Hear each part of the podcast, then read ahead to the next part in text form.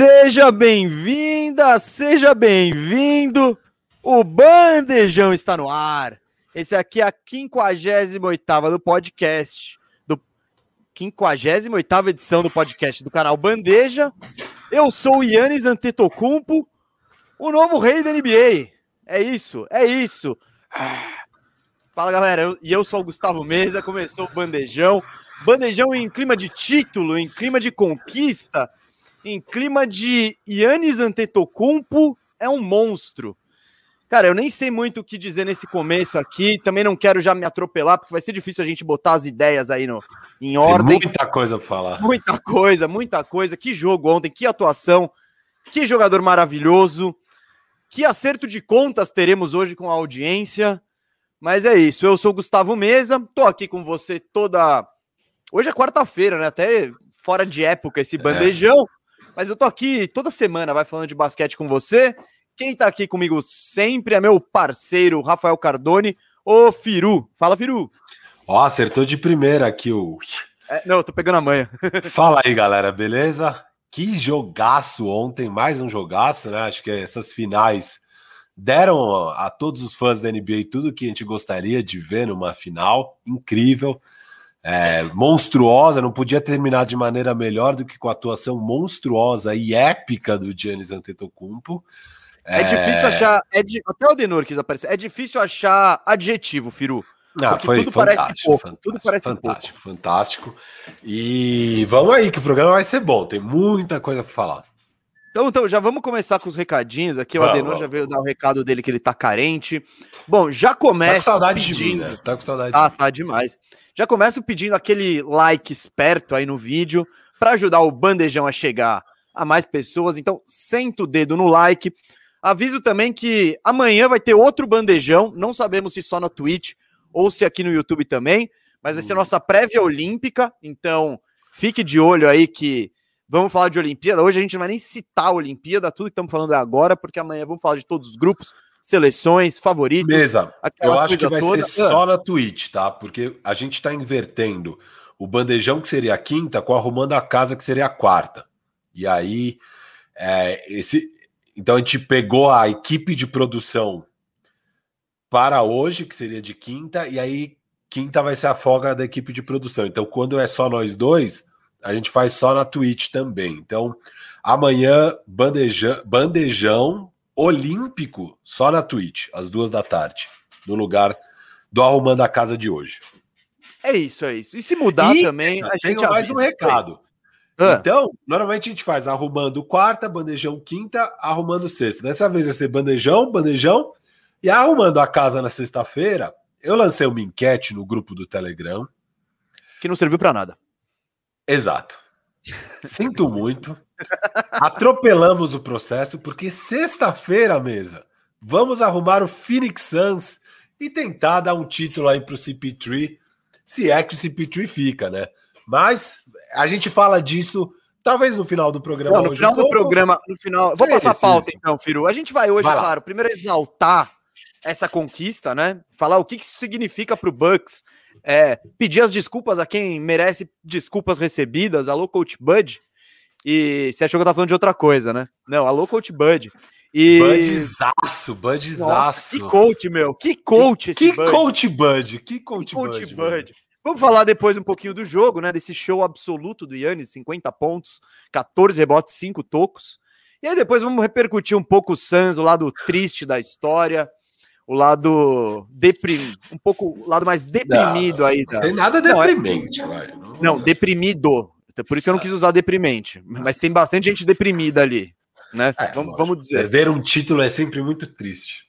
Ainda mais quando você tem 36 anos e dificilmente chegará lá de novo. Mas não vamos não pular vamos antecipar. etapas, etapas. Então é isso, gente. Se você quiser que a gente responda as suas perguntas, é, manda o superchat, aquele superchat esperto pra gente, porque a gente não vai parar o programa, né, nossa discussão, nosso flow. E hoje a gente tá tá entusiasmado, né? Então queremos, queremos conversar aqui. Então vão ter dois blocos superchat. Pode mandar as pergun sua pergunta, ela com certeza será respondida hoje no programa. Uh, Firu, qual que é o esquema da Twitch aí?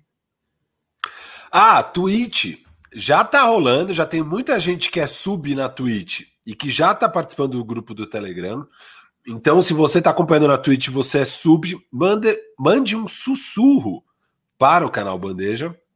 Acho que se for agora aí no chat e escrever barra W, já vai aparecer ali Whisper. E aí, cara, eu não sei direito, tá? Mas. é meio prego. Vai dar certo, vai dar certo. Manda um sussurro, fala: Ô, Cascão, eu sou sub, me põe no grupo. Ele te manda o link, você entra no grupo. E quem ainda não é sub, seja sub. Ajuda muito a gente. É, a seja fazer cada vez mais conteúdo. Vocês estão vendo quanto de conteúdo a gente faz? Seja membro no YouTube, tá aqui no link da descrição aqui do vídeo embaixo. Além de dar o like, já desce mais um botãozinho, aperta o Seja Membro, custa R$ reais por mês e nos ajuda demais. E ó, se você é assinante de Amazon Prime para ver lá os videozinhos, os filmes e tal, você tem direito a dar um sub de graça na Twitch. Então, aproveita que, que não vai te custar né? nada e dá aí um sub Prime para nós e você ganha acesso ao grupo do Telegram e as outras benesses possíveis aí que a Twitch oferece. É, é isso. De, de, boa. De boa. Mais algum recado aí? Mesa! Vou perguntar Diga. uma coisa. Você já comprou seu presente aí de Dia dos Pais? Sendo bem sincero, ainda não, cara. Eu nem parei para pensar nisso ainda, Firu. É, só NBA agora por enquanto. O Valtão, meu pai, vai, vai, vai virar prioridade daqui a pouco. Por quê? Tá chegando aí o Dia dos Pais, dia 8 de agosto, se eu não me engano, né? O segundo domingo de agosto, Dia dos Pais. E a situação tá difícil. Se você tiver precisando de uma renda extra para conseguir comprar um presente bacana para os seus pais, ele merece. Temos aí merece. A dica do dia que é a Binomo nosso grande parceiro Binomo. Eu vou pedir aí o Cascão, Big Casca, roda aí na tela. Fala aí galera, beleza? Você já pensou em ganhar uma renda extra sem precisar sair de casa? Com a Binomo isso é possível. A Binomo é uma plataforma de transações online só para maiores de 18 anos, aonde você analisa o gráfico e vê se está tendendo a subir ou descer e faz a sua previsão ali. O saque leva de alguns minutos ou até três dias ou mais para cair na sua conta bancária ou na sua carteira digital. Eu vou mostrar para vocês como é fácil usar aqui no meu celular utilizando a minha conta real que eu tenho na Binomo. Aqui é o ativo Crypto IDX. É, analisando aqui, eu acho que vai subir e vamos ver se eu estou certo ou se eu estou errado, porque existe o risco de perda, tá bom? Olha aí, ganhei 7 reais. Para conseguir te ajudar a investir o seu dinheiro, você pode acessar o link na descrição ou o QR Code na tela, fazer o seu login, que a Binomo disponibiliza uma conta demo com 4 mil reais fictícios, que aí você vai aprendendo a utilizar a plataforma. E não é só isso. Utilizando o código exclusivo aqui que a gente tem do Bandeja, que é o código Bandeja, você vai ganhar o mesmo valor que você investir da Binomo. Então, se você colocar o mínimo, que são 40 reais, você automaticamente vai ter 80 reais para investir. Então não perca essa chance. Se cadastre, faça seu login e venha conosco ser um binomista. É isso. Vai recado, hein, Firu? Olha, é, esse recado aí vale lembrar é para os bandejeiros maiores de 18 anos, né? Então, né, se você é menor, você ainda não pode entrar na Binomo. Mas se você é maior de 18 anos, recomendo aí você baixar o aplicativo e usar a conta demo, né? A conta demo serve justamente você não ganha, mas você não perde, e serve para ver se você vai se dar bem aí com a Binomo. E é uma baita dica do Firu aí, o Valdo. Ó, ó Denor aqui, ó. E acho até e é mais baita... que isso, usar o cupom bandeja, que aí você ganha o mesmo valor que você investiu o seu primeiro investimento, né? Isso é muito bom também. É isso, gente. Agradecemos demais aí a Binomo que nos dá essa força aí, que é nosso parceiraço, nosso primeiro parceiro aí do Bandejão. Então, gente, é, vai, vai se informar, vai ver se a Binomo aí é para vocês. É, e vamos, vamos começar, né, Firu? Cara, vou ser Bora. bem sincero. Eu não consegui estudar. Não. Eu não, não, não vi nada depois do jogo ontem. Hoje não é consegui ver nada hoje de manhã. Eu hoje não, é mas flow, hoje é, é empolgação, flow. é exaltação. Não, assim, não tem. Aquilo lá que eu ficava fazendo de ver filme, estudar, é para tentar ver o que, que dá para acontecer nos próximos jogos. Agora que acabou, eu também não estudei nada, eu só fiquei empolgadaço até umas duas da manhã, não conseguia dormir. Aí dormi finalmente, mas hoje de manhã foi bem corrido tudo também, não, não fiquei estudando. Mas tem muita coisa para falar, né? Acho que tem toda essa história desse time que é o Milwaukee Bucks, que é um time de mercado pequeno, que começou a temporada num grande drama da renovação do Giannis, né? Tava uma especulação gigante, porque não só. Não chegou ano... a começar a temporada, né, filho? Isso, mas tudo indicava isso, que começaria. Não, a off-season ali, né? E não só é, porque não só era o ano da renovação, como quase todos os times se prepararam para ter cap space para tentar atrair o Giannis, que era o grande nome desse mercado. Então era e, e, o Bucks fracassando enormemente nesses últimos anos, né, com erros crassos do front office em construir um elenco competitivo. Então tinha essa questão, né, do Giannis. E Estamos aí depois de não um ano, né? Porque foi uma temporada mais curta, mas no final da temporada, o Bucks campeão após 50 anos, mesa. 50 anos. É isso, é Desde isso. Karim Abdul-Jabbar. Incrível. É...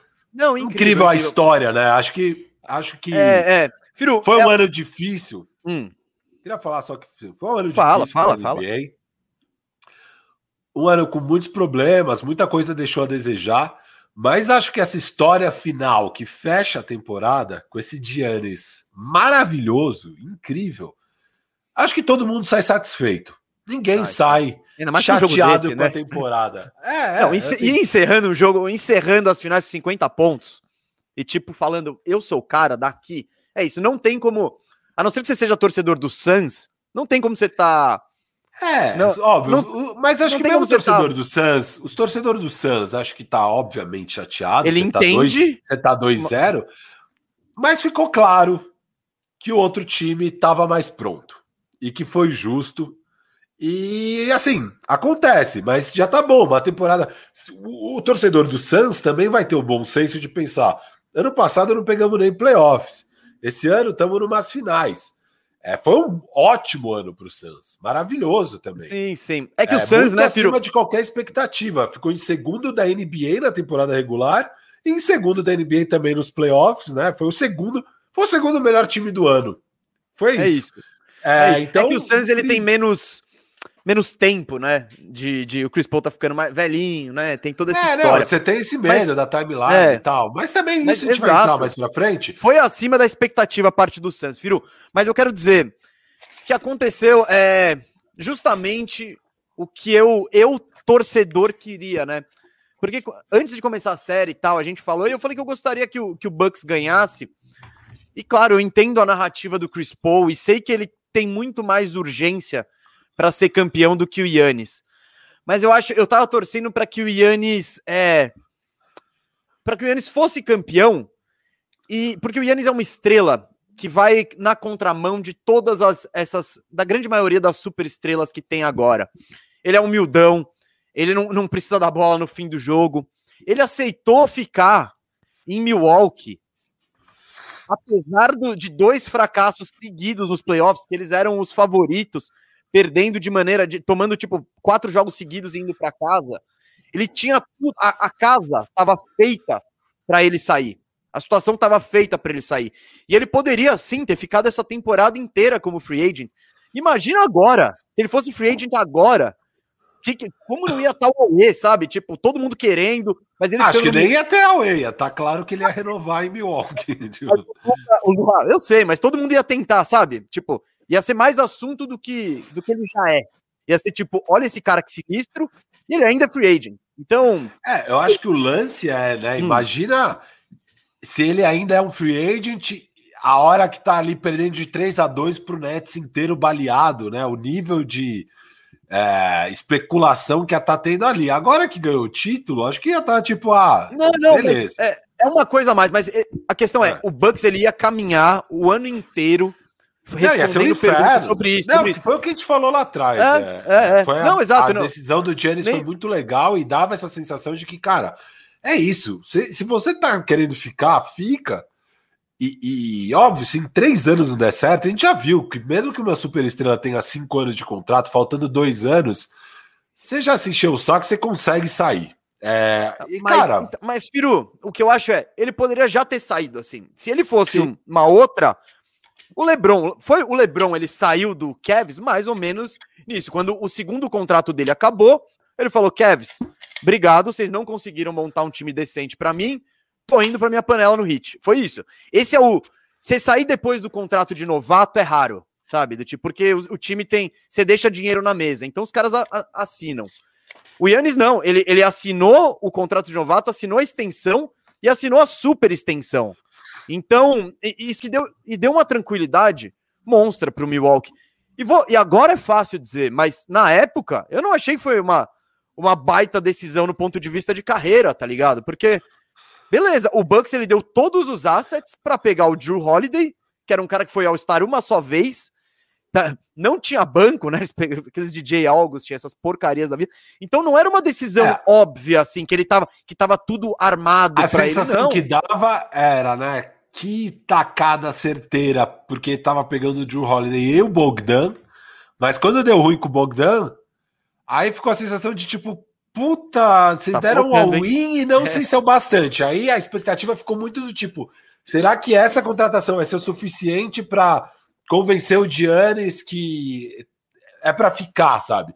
E foi, foi o suficiente. Foi, acho que foi. acho que a, a, o front office deu um sinal claro de que estava disposto a sacrificar futuro e dar um all-in para tentar um título. E acho que isso foi suficiente para o Giannis falar, ah, vou ficar. E, ó, sinceramente, eu não duvido que mesmo sem isso ele não falasse, cara, eu vou ficar, porque é o é, estilo é, dele. Por isso, isso que eu tô falando, Viro, é, ele, ele, é a super estrela diferente, a super estrela humildona. E eu acho que isso tem muito também, Firo, a ver com o passado dele, cara. Porque, e até aqui embaixo, a gente, na descrição do programa, a gente botou o Guto, né, nosso diretor aqui, botou os links de vários radares bandeja relacionados à série, relacionado ao Bucks, relacionado ao Suns. E um deles aí conta a história da nacionalidade do Yannis. Cara, o Yannis, ele não tinha país até meses antes de ir para a NBA. A Grécia não o reconhecia. Ele, porque existem duas maneiras de se reconhecer uma nacionalidade: por, por sangue ou por ter nascido no local. Na Grécia, você é grego se você tiver sangue grego. Então, não importa que você nasça lá. Então, o Yannis ele era rejeitado pelo próprio país. Ele só foi aceito pelo país quando ele, quando ele de fato mostrou que, que seria um jogador de basquete de, de algum promissor, vai, pelo menos que estaria indo para NBA.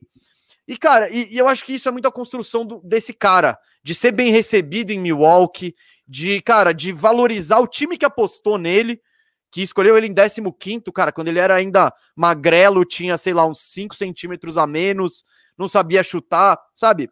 E eu, eu, eu, valorizo muito essa, essa gratidão dele. E eu acho que tem muito também, filho, de não ter crescido nesse ambiente, sabe, americano, que você é o cara. Que nem o Kevin Durant, por exemplo. Acho que praticamente qualquer jogador da NBA, desde que ele é criança, né? Ele é exaltado, né? Ele é tipo ele é a estrelinha do time da escola, ele é a estrelinha do time da EAU, a estrelinha do time da, da faculdade. Então, e quando você vira estrela na NBA, é difícil se aguentar dentro da sua própria personalidade. Você fica gigante. E, cara, é muito legal que o Yannis tenha mantido isso, é, mesmo, mesmo, alcance, mesmo sendo MVP, mesmo. Porque eu, eu duvido que tenha outro MVP na história que teria dado uma declaração como a que ele deu em relação ao Middleton, falando, cara, eu confio minha vida nesse cara aí, e se ele pedir a bola, eu dou. Então, eu acho que esse título é, premia um cara muito especial, assim. E por isso que eu tô tão feliz desse título, com esse título do Bucks aí, Firo. É, um cara muito especial, isso que a gente tá falando dele não sair, da renovação e tudo, né? Em 16 de julho de 2014, ele escreveu: Nunca vou sair do time e da cidade de Milwaukee até construir um time campeão aqui. É, e até por esse tipo de declaração e por saber a gratidão que ele tinha pelo Bucks e tal, acho que a gente acreditava que ele ia renovar né, com o Bucks na, na época da, da off-season. Não parecia é. a ideia mais inteligente para Isso, isso que eu ia dizer. Mas parecia que era o que ele ia fazer. Parecia que era o que ele ia fazer. E de fato ele fez e de fato conseguiram construir o time campeão, né? Eles dão ao win no Drew Holiday, a gente viu a importância do Drew Holiday, principalmente nessa série. Acho que foi com certeza o Middleton, óbvio, jogou muito bem, o time inteiro jogou muito bem, né? Você pode destacar os momentos importantes do Bob Porres nessa série, do Pat Connaughton nessa série. O Brook Lopes ontem mesmo teve uma sequência de três cestas ali, ali, que mudou o jogo ali, que, cara, não deixou o Suns distanciar. É, foi muito importante. Então tem momentos de todos, e obviamente o Middleton com momentos gigantescos. Mas para mim, é, claramente o segundo melhor jogador do Bucks nessa série, o segundo jogador mais importante foi o Drew Holiday. E o Bucks dá esse all-in, né? Que foi até caro para um cara do nível do Drew Holiday, mas que eles não tinham saída, eles tinham que fazer isso, fizeram. Alguém, né? Eles tinham é. que trazer alguém, né? Isso, isso, para trazer. E, e, o preço que pagaram no Drew Holiday é o preço que você paga numa estrela um pouco maior do que o Drew Holiday normalmente, né? Ficou salgado. Mas é o que é, dava para fazer. Filho, o Holiday foi ao Star uma vez na vida em 2013, isso. né? Então é. O, o Holiday era um cara que, inclusive, a gente especulava, tipo, ah, o Denver pode querer o Drew Holiday, né? E tal. E a gente fala, cara, o Bucks pagou muito caro, não tem como competir. É do Bucks, sabe? É, e deu certo. Eles aí no meio da temporada eles deixam o Tory Craig embora para livrar salário, para conseguir pegar o PJ Tucker. É, conseguem pegar o PJ Tucker, cara, a gente viu a importância do PJ Tucker também nessa série. É, então é isso. Eles, ele fez essa promessa em julho de 2014 e cumpriu a promessa. Não digo nem agora que ele conquistou o título, mas quando ele assina a extensão, que mostra que ele realmente não queria sair enquanto não chegasse lá, né? É... é gratidão. E, Firu, e tem, tem outra declaração dele também, que infelizmente eu não tive tempo de buscar, galera, mas que ele também fala do Middleton, de como ele gosta de. Que o Middleton chegou lá no mesmo ano que o Yannis. Segundo e, cara, round, né? O Giannis, 15 escolha, o Middleton, segundo round. É, mas ele, ele, ele, não, ele teve um, ele jogou no Detroit antes, cara, se eu não me engano. Ele teve um ano no Detroit e depois foi chegou, tipo, como contrapeso ali. Vale, eu vou procurar, mas eu acho que foi isso que rolou. Uh, ah, mas ele foi escolha de segundo round de outro time, então? Porque ele, foi, ele é uma foi. escolha de segunda rodada, o Middleton. É, então. Aí ele vai para D-League, né? Ele vai para D-League. Não, não. Depois, tá. Ele com certeza. Quem escolheu ele não esperava que ele se tornaria clutch Middleton, né? Mas é isso, Firo. Ele jogou aqui. a primeira temporada dele em Detroit. Isso. Depois ele foi pro Bucks em uma troca nada a ver, assim. Mas, tipo, que nem era por ele, ele era o, o especial. Mas eu não, não, não, lembro disso. Mas então, o que eu tava falando é. Cara, é isso é, o que o Yannis já falou sobre o Middleton, de tipo, dele querer estar tá lá com ele, né? É, essa parceria é muito. É um negócio bonito, assim, do tipo, meu, eu quero ganhar com esse cara. É, tudo bem se vocês podem pegar uma coisa melhor, vocês vão me trazer. Mas, meu, esse cara tá aqui comigo desde sempre. É, a gente tá brigando junto, tá subindo a escada junto. Então, meu, muito legal. E, ô Firu, como você falou do Drew Holiday, meu, eu é impressionante, né? Que você pega as estatísticas do Drew Holiday, você vai falar, ah, ele não teve uma boa. Eu até tenho aqui, vou pegar a final, a estatística da série dele. Cara, o que você fala, meu, ele não. Nossa, aproveitamento baixo, que, que não fez nada demais, bababá, bababá. Meu, mas é impressionante aqui, ó. Chutou. Ah, não, esse aqui eu tô nos, nos avançados. Aqui, ó, Drew Holiday. O cara. Aqui eu tô nos totais, tá difícil. Mas, bom, enfim, eu já vou trazer isso. E, o que, você quer é trazer? Fala não, traz, traz as estatísticas dele na série. Porque tá, eu quero ver aqui, o aproveitamento ó. dele, essas coisas. Vou Meu, te mostrar aqui. É, é... O, o, o, uh. Mas assim, você pegar o plus minus, ele acho que teve o maior plus minus da série, sabe? O que é, mostra é, então, um não... o impacto dele, né? Não, ele total, teve aqui, ó, mesa, seis jogos, 36% de quadra, 31% de três, 92% do lance livre, 16,7 pontos, 6,2 rebotes, 9,3 assistências, 2,2 roubos e 0,7 tocos, então quase 3 roubos mais toco por jogo, e 2 turnovers por jogo. Então, uma média de 9 assistências para 2 turnovers, que é uma boa relação, e quase 17 pontos, mas num aproveitamento baixo, jogando quase 42 minutos por jogo. Então, Firo, se você olha esses números, tipo, você fala, tá, né? Foi. É, tipo, inclusive no começo é, da são, série, são números ok, mas. No começo é. da série, olhando para os números, estavam querendo comparar ele com o Bledsoe, justamente. Não, eu não sei quem que você viu comparando ele com o Bledsoe, mas é um crime. É, é que Esse você não usa muito a internet. É que você não usa muito a internet, mas. Eu acho que eu me privo tema, disso. No próprio The Ringer, você pega o Ryan Russillo, eles estavam falando no mismatch, rolou, foi um tema, assim, não foi obscura essa comparação. Foi uma comparação que rolou mesmo, sabe? Não, tipo, não, não duvido. A internet. É faz essas coisas aí. Até o Cascão botou que o Yannis vai ser o GOAT aí. Calma, é. calma, calma, Cascão. Mas o que eu queria dizer é, você pega esses números do Drew Holiday e você fala, meu, tá, ok. É, tem partes boas, aproveitamento ruim, mas é, não salta os olhos. Mas se você assiste essa série, cara, é, é impressionante a, a, as maneiras como ele, como ele impacta o jogo. Então, e o que eu queria dizer mesmo é que sobre o Drew Holiday é que eu acho que depois desse título e da maneira como ele, ele marcou os dois melhores caras do outro time, tipo, e caras totalmente diferentes. cara que os caras acabavam. Não, ontem rolou assim. a mesma coisa ontem do Booker, Firu. Foi igual. Que ele, ele começou a marcar o Booker no primeiro ataque, ele bate a carteira dele, uma que ele antecipa a movimentação do Booker. Quando o Booker sai para direita, ele já encontra o Holiday lá. Holiday. Que ele dá de peito assim, é. com a mão aqui ele tira. Oh, e essa jogada, Firu, foi fantástica. Tipo, foi uma jogada defensiva tão fantástica que ele antecipa o Booker. Então, quando o Booker vai pro lado, o Holiday já tá lá. Ele tromba, enfim, sofre a falta. Cara, Mas e essa hora dizer, é importante. É. Acho que o Santos estava começando a descolar na partida. Essa, essa uhum. stop dele ali foi importantíssimo. Eu acho que na transição o Booker marcou foi bem. Falta. E conseguiu fazer a falta sem tomar a cesta, enfim, mas. É, não, não, é, foi não foi o Drew Holiday. É, é, é. Mas ainda assim, era um Mas ataque que. Tipo, foi uma puta bola. Uma puta bola. Era um sim, momento sim. que o Santos estava crescendo na partida, pegando aquela moral. É, e assim, não é só isso, né? Você pega a série inteira. É, independente de roubar a bola, o tanto que ele acabava com o aproveitamento, tirava o cara, ele, ele pegava o melhor jogador do adversário e tirava o jogador da partida. Tirava o jogador da partida. É, e ele tirando. E, e, a história da série, Firo, é ele tirando o Chris Paul da série. É, é, é isso. É, isso, é só o que eu queria dizer série. sobre Holiday, Firo, até para passar a bola para você é.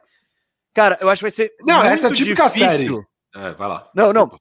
Eu acho que vai ser muito difícil falar dos melhores jogadores defensivos da história agora e não citar o Drew Holiday. Eu acho que ele. É, ele começa a se colocar nesse panteão, né? Porque não, nesse panteão a, a liga tipo... inteira, a liga inteira é. já fala, assim, você pega as entrevistas do, acho que o, do, o Durant, não, os jogadores, recebe, o Damian Lillard, eu tenho certeza que já falou, é, eles falam, cara, não tem marcador de perímetro igual o Drew Holiday. Não existe, sabe? Sim, Eles falam. Só que ele ficava escondido, né, Firu? Uma coisa é ser marcador de perímetro no Pelicans ou num Bucks que não vai a lugar algum. Eu acho que esse título e a importância que o Drew Holiday tem fazem uma grande justiça histórica e até talvez da percepção que os outros jogadores tenham. Então, é mais uma coisinha aí que eu queria destacar nesse, né, nessa exaltação geral aqui do Bucks o impacto do Drew é tão grande, mas tão grande, que se não fosse uma série onde você tem um Giannis com 36 pontos de média e três partidas acima de 40 pontos, fechando né, com essa performance absolutamente histórica de 50 pontos no último jogo, é a típica série que o cara ganha Finals MVP pelo nível de impacto que ele tem em quadra. Que obviamente aqui não tem como dar para ninguém que não seja o Giannis. É, mas assim, foi uma atuação de Finals MVP do Drew Holiday, sabe? É, é que, óbvio, a do Giannis foi ainda mais. Mas o Drew Holiday, cara, é um absurdo que ele jogou. E não é só o impacto defensivo, tá? Porque no ataque, o, o nível distribuição. de distribuição de jogo, sabe? E, e com precisão, achando a jogada certa, o ritmo certo, é, sem cometer muitos turnovers, cara, num jogo que assim, a, a, defesa do outro lado tava boa, sabe? Em vários momentos, muito boa a defesa do outro lado. Então é, é, é surreal, sabe? Não dá para olhar só para aproveitamento de arremesso e falar, ah, esse jogador é bom, é não, ruim. Não. É, e, cara, inclusive Holiday... estamos batendo nessa tecla já é e não é hoje, né, Firo? O Drew Holiday foi absurdo, absurdo. Sobre o Drew Holiday, tem um fato interessante. Manda. Com o título, tinha na previsão do contrato dele que ele ganharia um bônus de um milhão de dólares com o título. Ele vai ganhar mais um milhão de dólares. E esse um milhão de dólares vai fazer o Bucks entrar na Luxury Tax. Eles não estavam na Luxury Tax. Agora o Bucks entrou na Luxury Tax. Obviamente, os donos do time estão mais é. do que felizes em pagar essa Luxury Tax. O que é interessante sobre a Luxury Tax nesse caso é que é a primeira vez que o Bucks entra na Luxury Tax desde 2002, 2003, nunca tinha entrado nesses últimos quase 20 anos. É, e é justamente pela questão da Luxury Tax que o Giannis ficou sem um time que disputa título todos esses anos, porque eles não quiseram entrar na Luxury Tax, deixaram o Brogdon embora de graça, e isso dificultou demais eles montarem um time campeão. Aí agora, por causa do título, Eles entraram na Luxury Tax, finalmente. Mas a, é, a, a, título é aquela coisa, né? É o que a gente já falou. Agora você paga todo mundo. O Bobby Porres vai é. chegar lá na sala de pedir 30 milhões por três anos, vão dar. É, o que os donos da NBA não querem é ficar pagando Luxury Tax para um time que vai cair no segundo round. Agora, um time campeão, e vai ser pouco de Luxury Tax porque passou por um milhão. Então, vai ser pouco. Ó, ó, o patrão pediu, pediu para explicar o que é a Luxury Tax aqui, o Firu. Cara, a Luxury Tax é o seguinte: tem o salary cap na NBA, que é o limite de gastos que seu time pode ter. Você não consegue contratar ninguém se você já está nesse limite. Agora, o que, que, pode acontecer? Você pode ter seu time e tá no limite. E aí, cara, é o ano de renovação do Drew Holiday. É, puta, então ele ganha 20 milhões, eu vou pagar 30. Você vai entrar em 10 milhões na Luxury Tax. E tudo bem, aí pode. Tem regras, tem milhões de não, regras. A Luxury você Tax tem, virou. Você tem que ter os bird rights, sei lá o que, sei lá é. o que. Só que aí, quando você entra na Luxury Tax, você, ao invés de pagar vezes um o valor dos salários do elenco, você acaba pagando uma multa por ter passado dessa, desse limite. Você passou do limite, então. Ah, o meu o, o cap é 114 milhões. Até 114 milhões eu pago 114 milhões. Se eu paguei, se, eu, se o meu salário está 120 milhões, eu não vou pagar 120 milhões, eu vou pagar 120 vezes 1.2, sei lá, sabe? E aí eu tenho que pagar uns 20 milhões de multa, digamos.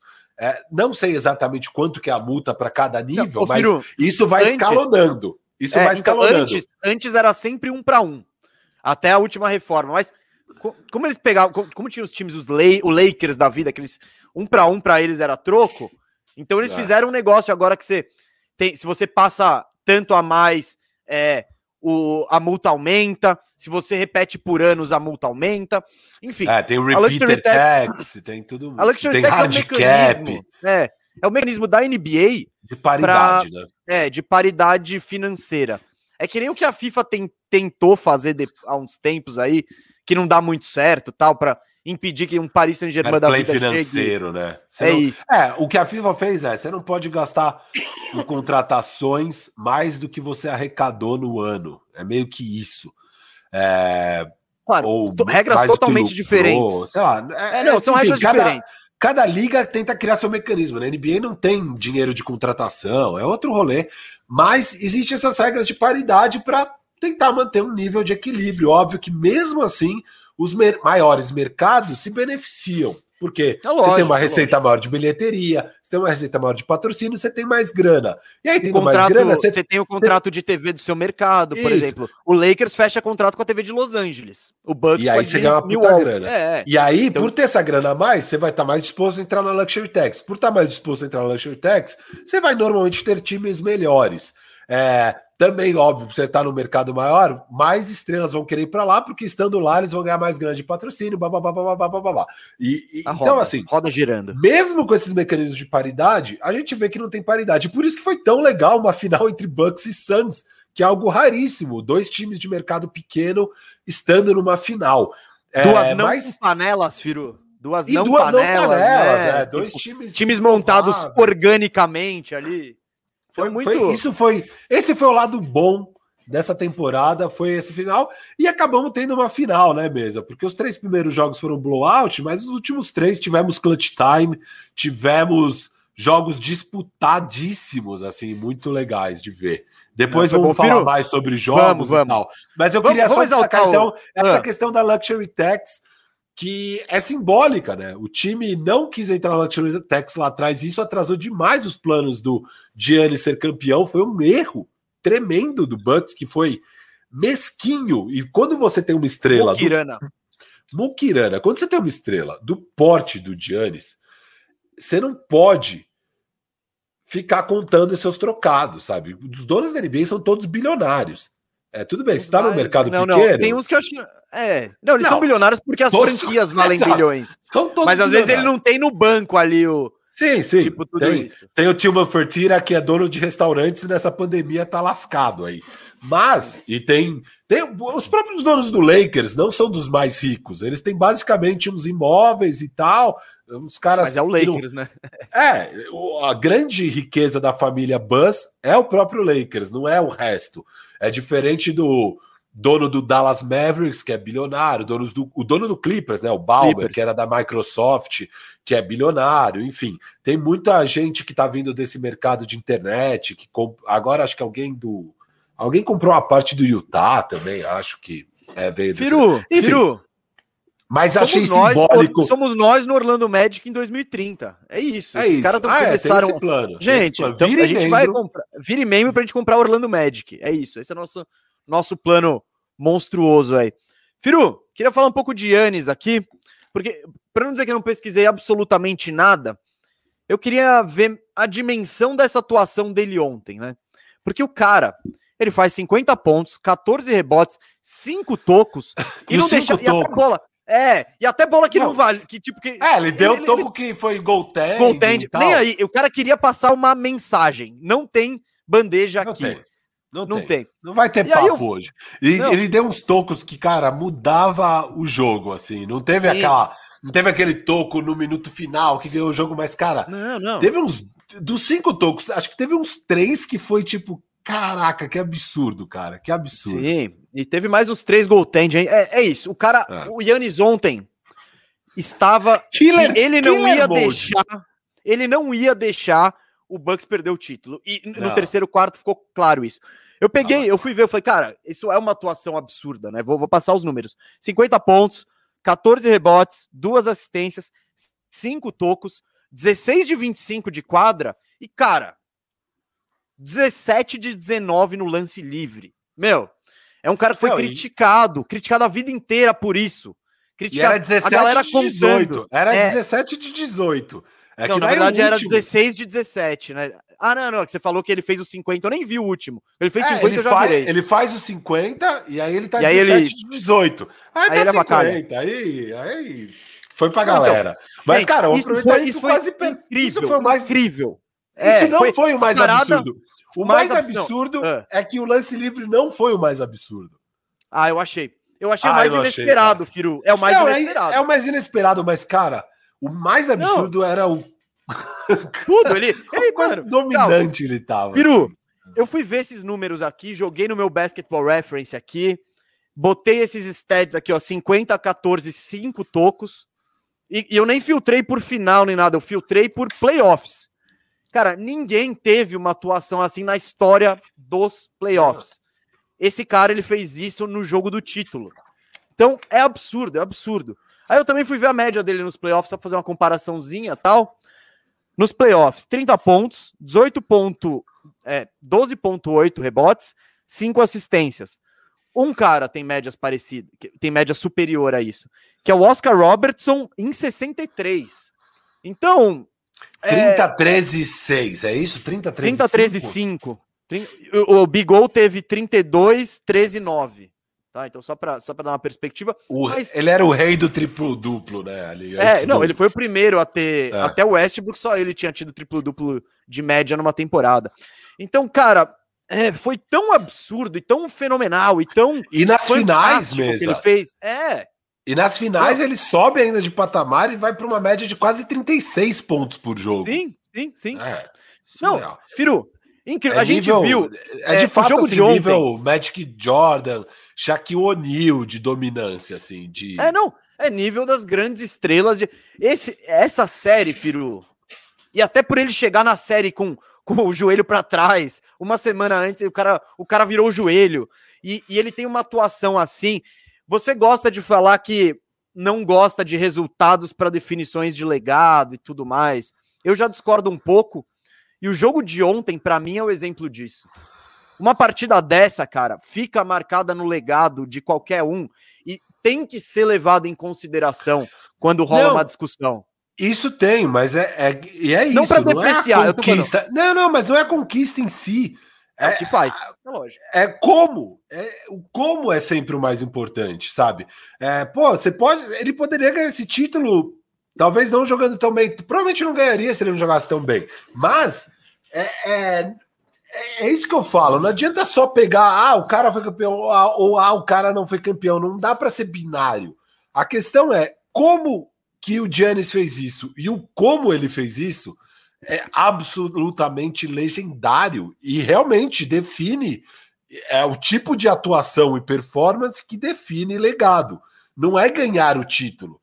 É como ele ganhou esse título, o quão bem ele jogou, o quão dominante ele foi, o absurdo que acabamos de testemunhar.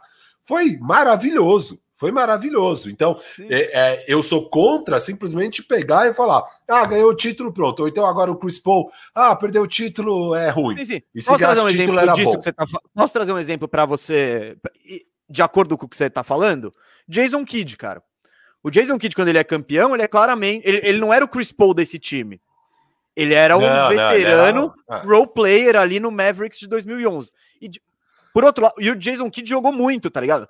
Foi, foi uma atuação ótima do Jason Kidd para as condições que ele tinha na carreira. Ele foi super experi, atravessava a quadra, dava a bola no Dirk e esperava. Então, tipo, sim, isso Alimentava tem que ser valorizado. No, foi campeão no tal, dele lá.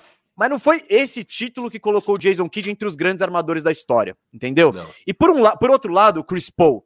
Se o Chris Paul, nesses últimos dois jogos, tem um Yannis, esse é o tipo de coisa que ia catapultar o legado dele. Eu não estou dizendo que ele é menor ou por causa disso, mas se ele tem atuações assim, ele, ele poderia ser ainda mais gigante na história do que ele já é. Então eu só trouxe esses números aí porque para exaltar o Yannis, eu tô feliz aqui, ó, esse cara, esse cara aqui, ó, tem que, não, é, é um incrível, exemplo, cara. É um exemplo, eu tô, eu acho que todo mundo que ainda não tinha sido conquistado pelo Giannis acabou sendo conquistado nessa reta final, porque Autocrítica é... essa? Cara, eu nem acho que é isso, mesa, porque eu não acho que a gente estava errado lá atrás de criticar. A gente tinha coisas a criticar no jogo dele, porque o que a gente vê no Giannis é, é um cara que é BMVP, Defensive Player of the Year, com méritos, justo, porque tem gente que fica criticando, ah, ele não merecia. Não, ele merecia, ele mereceu ser BMVP, ele foi merecia insano. Tá na discussão esse ano, inclusive. É, então, ele foi insano, não tem o que discutir. Aquele prêmio de temporada regular era para ir pro Giannis.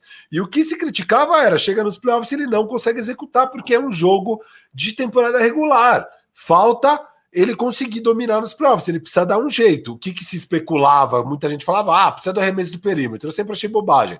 Precisa de um jogo de mid-range. Isso eu concordava. Um pouco, um, fe, um, fade, um jumpzinho, um fadeaway de meia distância. Isso apareceu em alguns momentos desse, dessa final. não foi isso não, que... não, não, não, não, foi isso. Não foi isso. Não foi isso. Não foi isso. Isso que é o doido. Mas e o que se esperava, assim, mesmo sem nada disso, ele já tem o que precisa para ser muito mais dominante do que ele vinha sendo na carreira dele. E agora ele conseguiu. Agora ele conseguiu. E olha, e não é que agora nos playoffs como um todo, porque óbvio, ele sempre, o Giannis, a gente sempre fala, é um cara que dormindo mete lá 30 a 10. Beleza. E ele vinha fazendo isso nesses playoffs, mas estava decepcionante ver ele contra o Brooklyn Nets totalmente é, depenado e sem garrafão e ele não conseguindo dominar, sabe? Aí a série contra Atlanta, ele também não estava voando, aí se machuca, o time passa sem ele. É, ele jogou bem contra Miami, mas foi uma surra tão grande que aí não dá nem para. Assim, Sim. acho que os números dele devem ter ficado até aquém. E aí, por isso que assim, você também não pode se recorrer tanto aos números, porque se fosse uma série disputada contra Miami, ele provavelmente teria números bem melhores. Ele não precisou gastar porque estava ganhando fácil, foi um 4 a 0 foi uma surra, varrida e tal. Mas a série contra Brooklyn dava margem sim para criticar, ainda mais um cara que vinha de duas temporadas seguidas de eliminações acachapantes, humilhantes, aonde ele ficou aquém.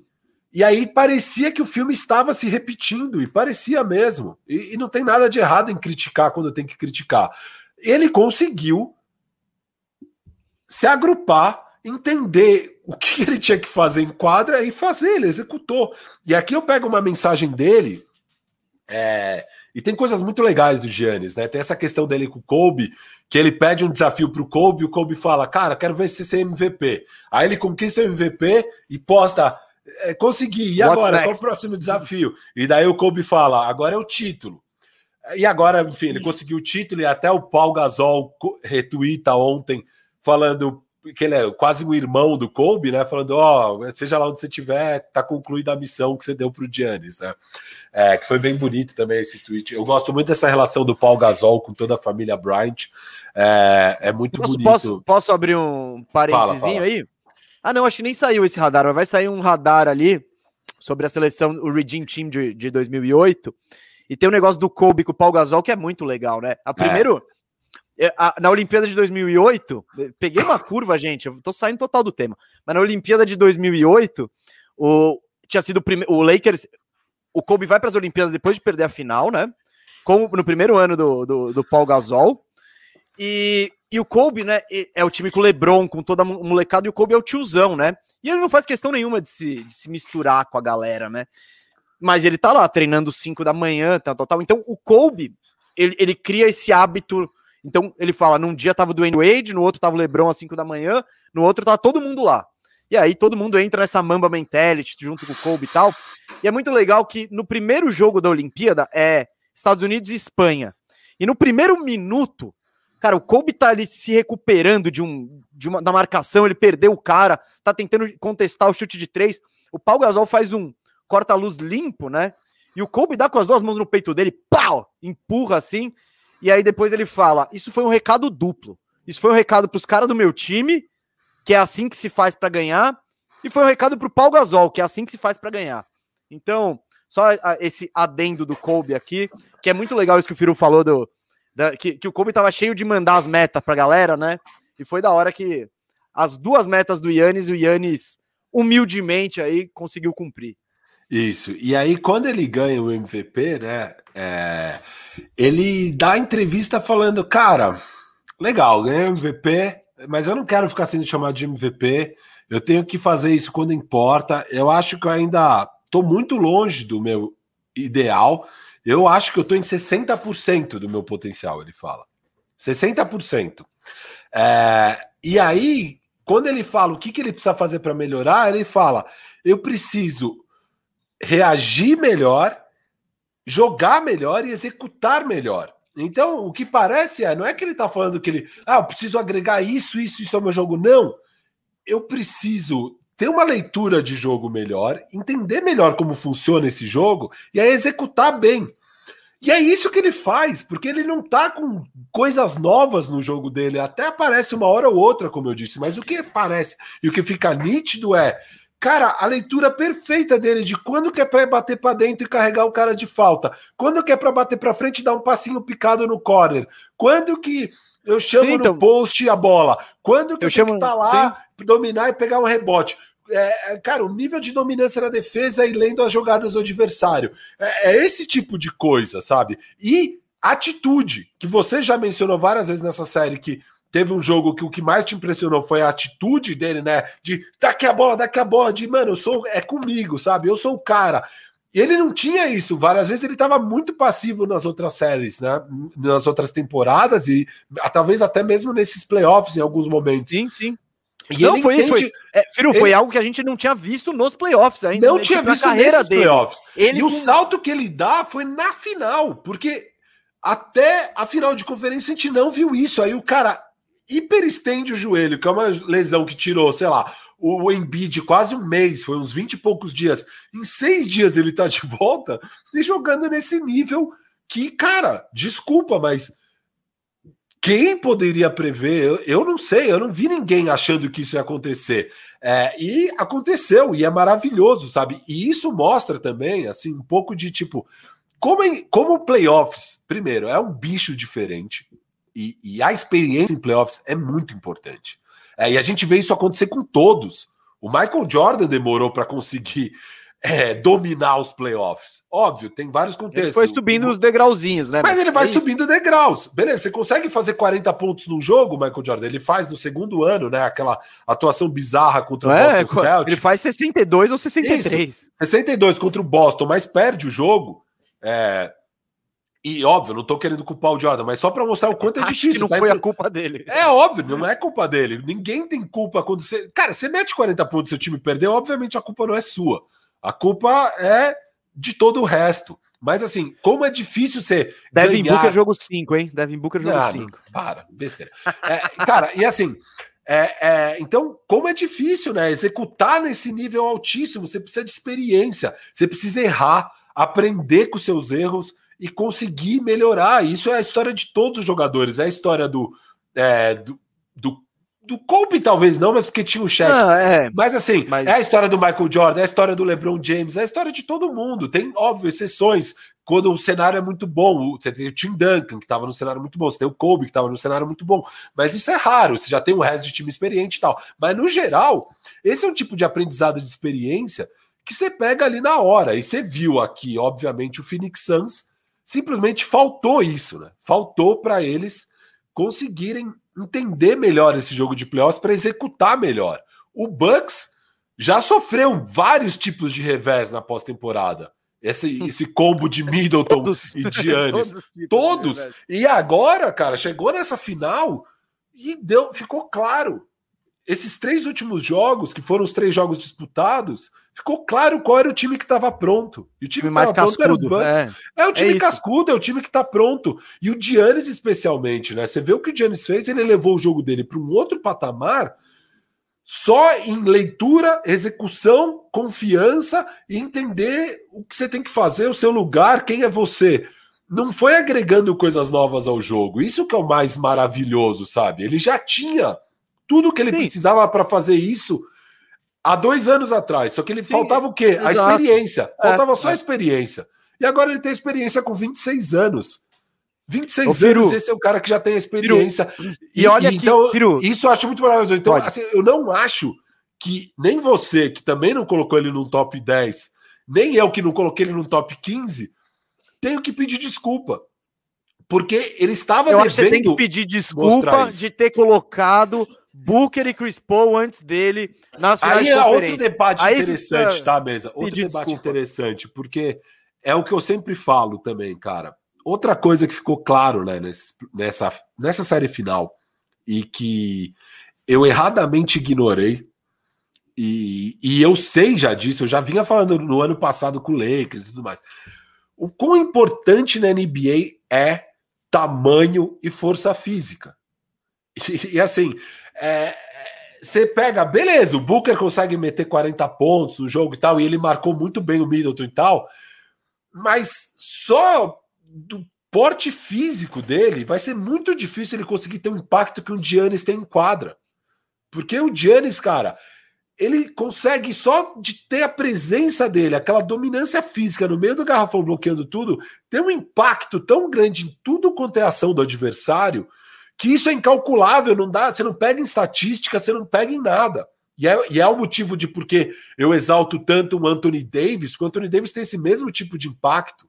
É, esse tipo de jogador tem um nível de impacto que você não mede por estatística. Você não mede. E eu erradamente ignorei isso no caso do Giannis, e aí foi um erro, porque mesmo se ele tivesse as atuações 30 a 10, que é mais típico dele, que não é o que ele fez na final, na final ele levou a outro patamar, mesmo assim, eu acho que não dá para comparar com, com o Booker, mesmo que o Booker meta 40. Porque é o resto do jogo, Firo. É o resto é o, do jogo. É o resto, é o resto do, jogo. do, jogo. Mas é isso. O Giannis, o que ele mostrou nessas finais, ele nunca tinha mostrado na vida dele. E Firo, foi maravilhoso. Foi maravilhoso. É, foi, foi maravilhoso, maravilhoso testemunhar. Você tem que curtir isso, sabe? Eu, cara, é eu juro, isso. eu curti demais, demais mesmo. Não. Eu tava ontem aqui tipo, babando, rindo, feliz da vida, porque, cara, é, é basquete no estado puro. É, Era é. basquete no estado puro ali, aquela coisa.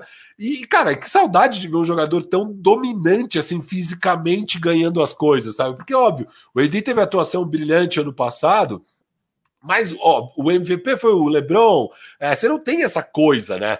E, e, sei lá desde quando que a gente não. Porque nos outros anos daí era o Golden State Warriors, que não precisava disso. Aí antes disso era aquele LeBron, era o, o Miami Heat do LeBron, ou o Spurs, que era um jogo coletivão, né? E tal. Então, sei lá quando foi a última vez que. Ah, talvez o Shaq mesmo. Tá? Não, Dirk Nowitzki 2011, embora ele seja um big Mas era um jogo diferente. muito refinado. O jogo do Dirk. Você quer, você quer porrada, muito... é isso? Mas o próprio tô... Duncan não dá porrada. Exato, próprio, nenhum O próprio o Duncan, último... é, o Duncan é muita finesse ali. Por isso que eu tô falando, faz tempo que a gente não vê alguém ganhar no estágio mais alto com esse jogo dominante. Eu acho que a última mas... vez foi o cheque. E, é, e, sim, e... mas é que é difícil, né? É que chega nessa não, é hora, difícil, é. você precisa. É que nessa. É, o jogo dominante, na temporada regular, ele vai que vai ali. Tipo, você vai, você vai, você vai pegando o joguinho, pá, pá. nos playoffs, quando a funila, e é o que a gente tá vendo, é o que a gente tá falando, cada série é uma série é uma batalha de xadrez específica. Aí você vai para outra série que é outra batalha de xadrez com outras peças e você precisa ficar se adaptando a tudo isso. E o jogo fica mais devagar, menos posses. Então é a hora que geralmente a técnica aparece. É tipo, é um Duran da vida, fala: Meu, eu não tô conseguindo entrar, tudo bem. Eu consigo meter essa bola de três, chutando a três passos da linha. Então, esse domínio do Yannis, Firu, é, é muito legal. Você tava falando de ter ficado feliz e tal. Eu fiquei muito feliz. É, não só porque eu já gostava do Yannis, porque, pô, eu fui pra Grécia e gostei da Grécia, fui super bem tratado, sabe? Comprei meu bonequinho lá, Quase um cidadão grego, João. Né? Quase um cidadão grego. Cara, eu, eu, tenho umas palavrinhas de grego aqui, hein? Kalinista. Gasta. Isso, gasta então, então, pronto, galera, grego. aproveitar que a audiência tá bombando. Caraca, bombando. tá quase 2 mil. Não, tá quase tá bombando. Eu vou chegar, então, ó. Se você tiver lá na Grécia tentando um. Ó, se cair um audiência, eu vou te pegar, hein, mano. Não, não. Se tiver, se tiver na Grécia tentando um flertezinho ali, você olha pra menina e fala. E se Santasteri ou pro menino. É, é. Muito bom, hein, filho? Gostei dessa. Inclusivo. Mas você chega pra, pra ele, eles, ele ou ela, e diz: E se Santasteri tu Uranu. Não é sacanagem, é, diz você é linda como o brilho das estrelas. É uma parada. Vem na minha, galera. Vem na minha, vá pra Grécia, use e se Santasteri tu Uranu. Então é isso, Gente. fica a lição, fica a lição de grego do dia hoje. É... Mas Fica é isso, a lição, sinto muito por esse momento, mas espero que vocês tenham pô, curtido também. Acho que foi bom. Kalinikta, Kalinikta, pô, para caló, tem, tem, tem muito vocabulário aí. Mas é isso. O que eu quero dizer é, é que é muito legal ver um jogador, e ainda mais um jogador que você admira. E a audiência você... caiu, de fato. Vamos lá. Ah, mano, faz parte, gente, faz parte. O, eu acho que valeu, acho que valeu. Mas o que eu quero dizer é, é muito legal você ver um jogador, ainda mais um jogador que você admira, um jogador cujas posturas você sabe, você tem apreço e tal, dá esse salto.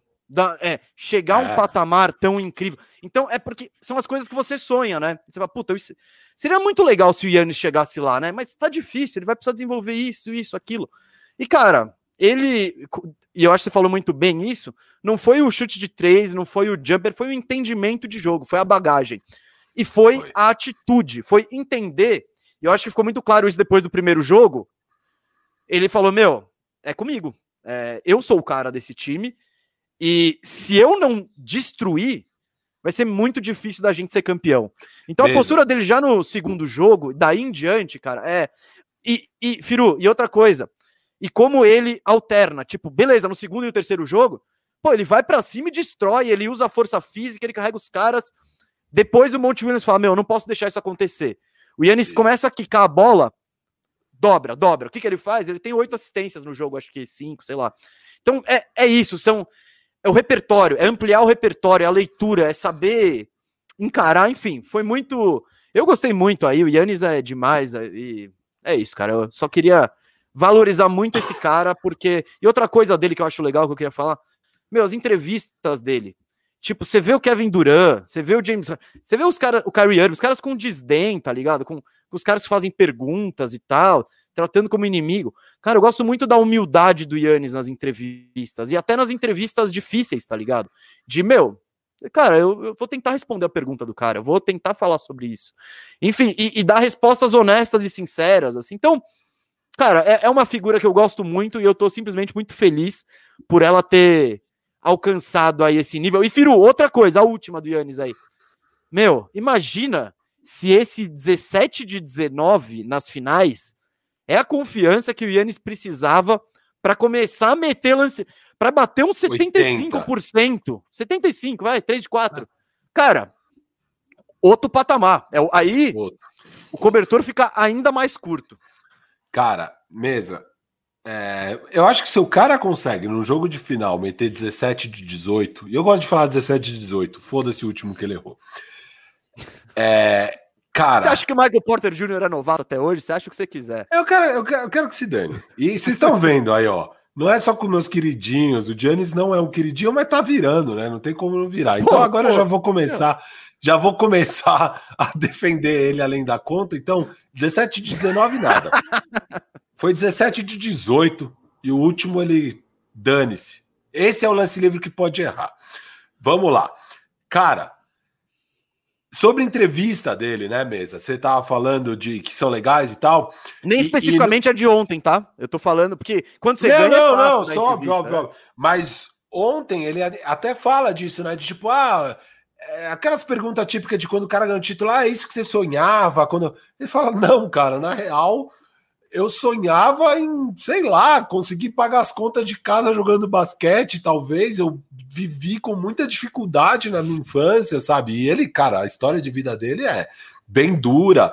É, e é muito legal ver o cara.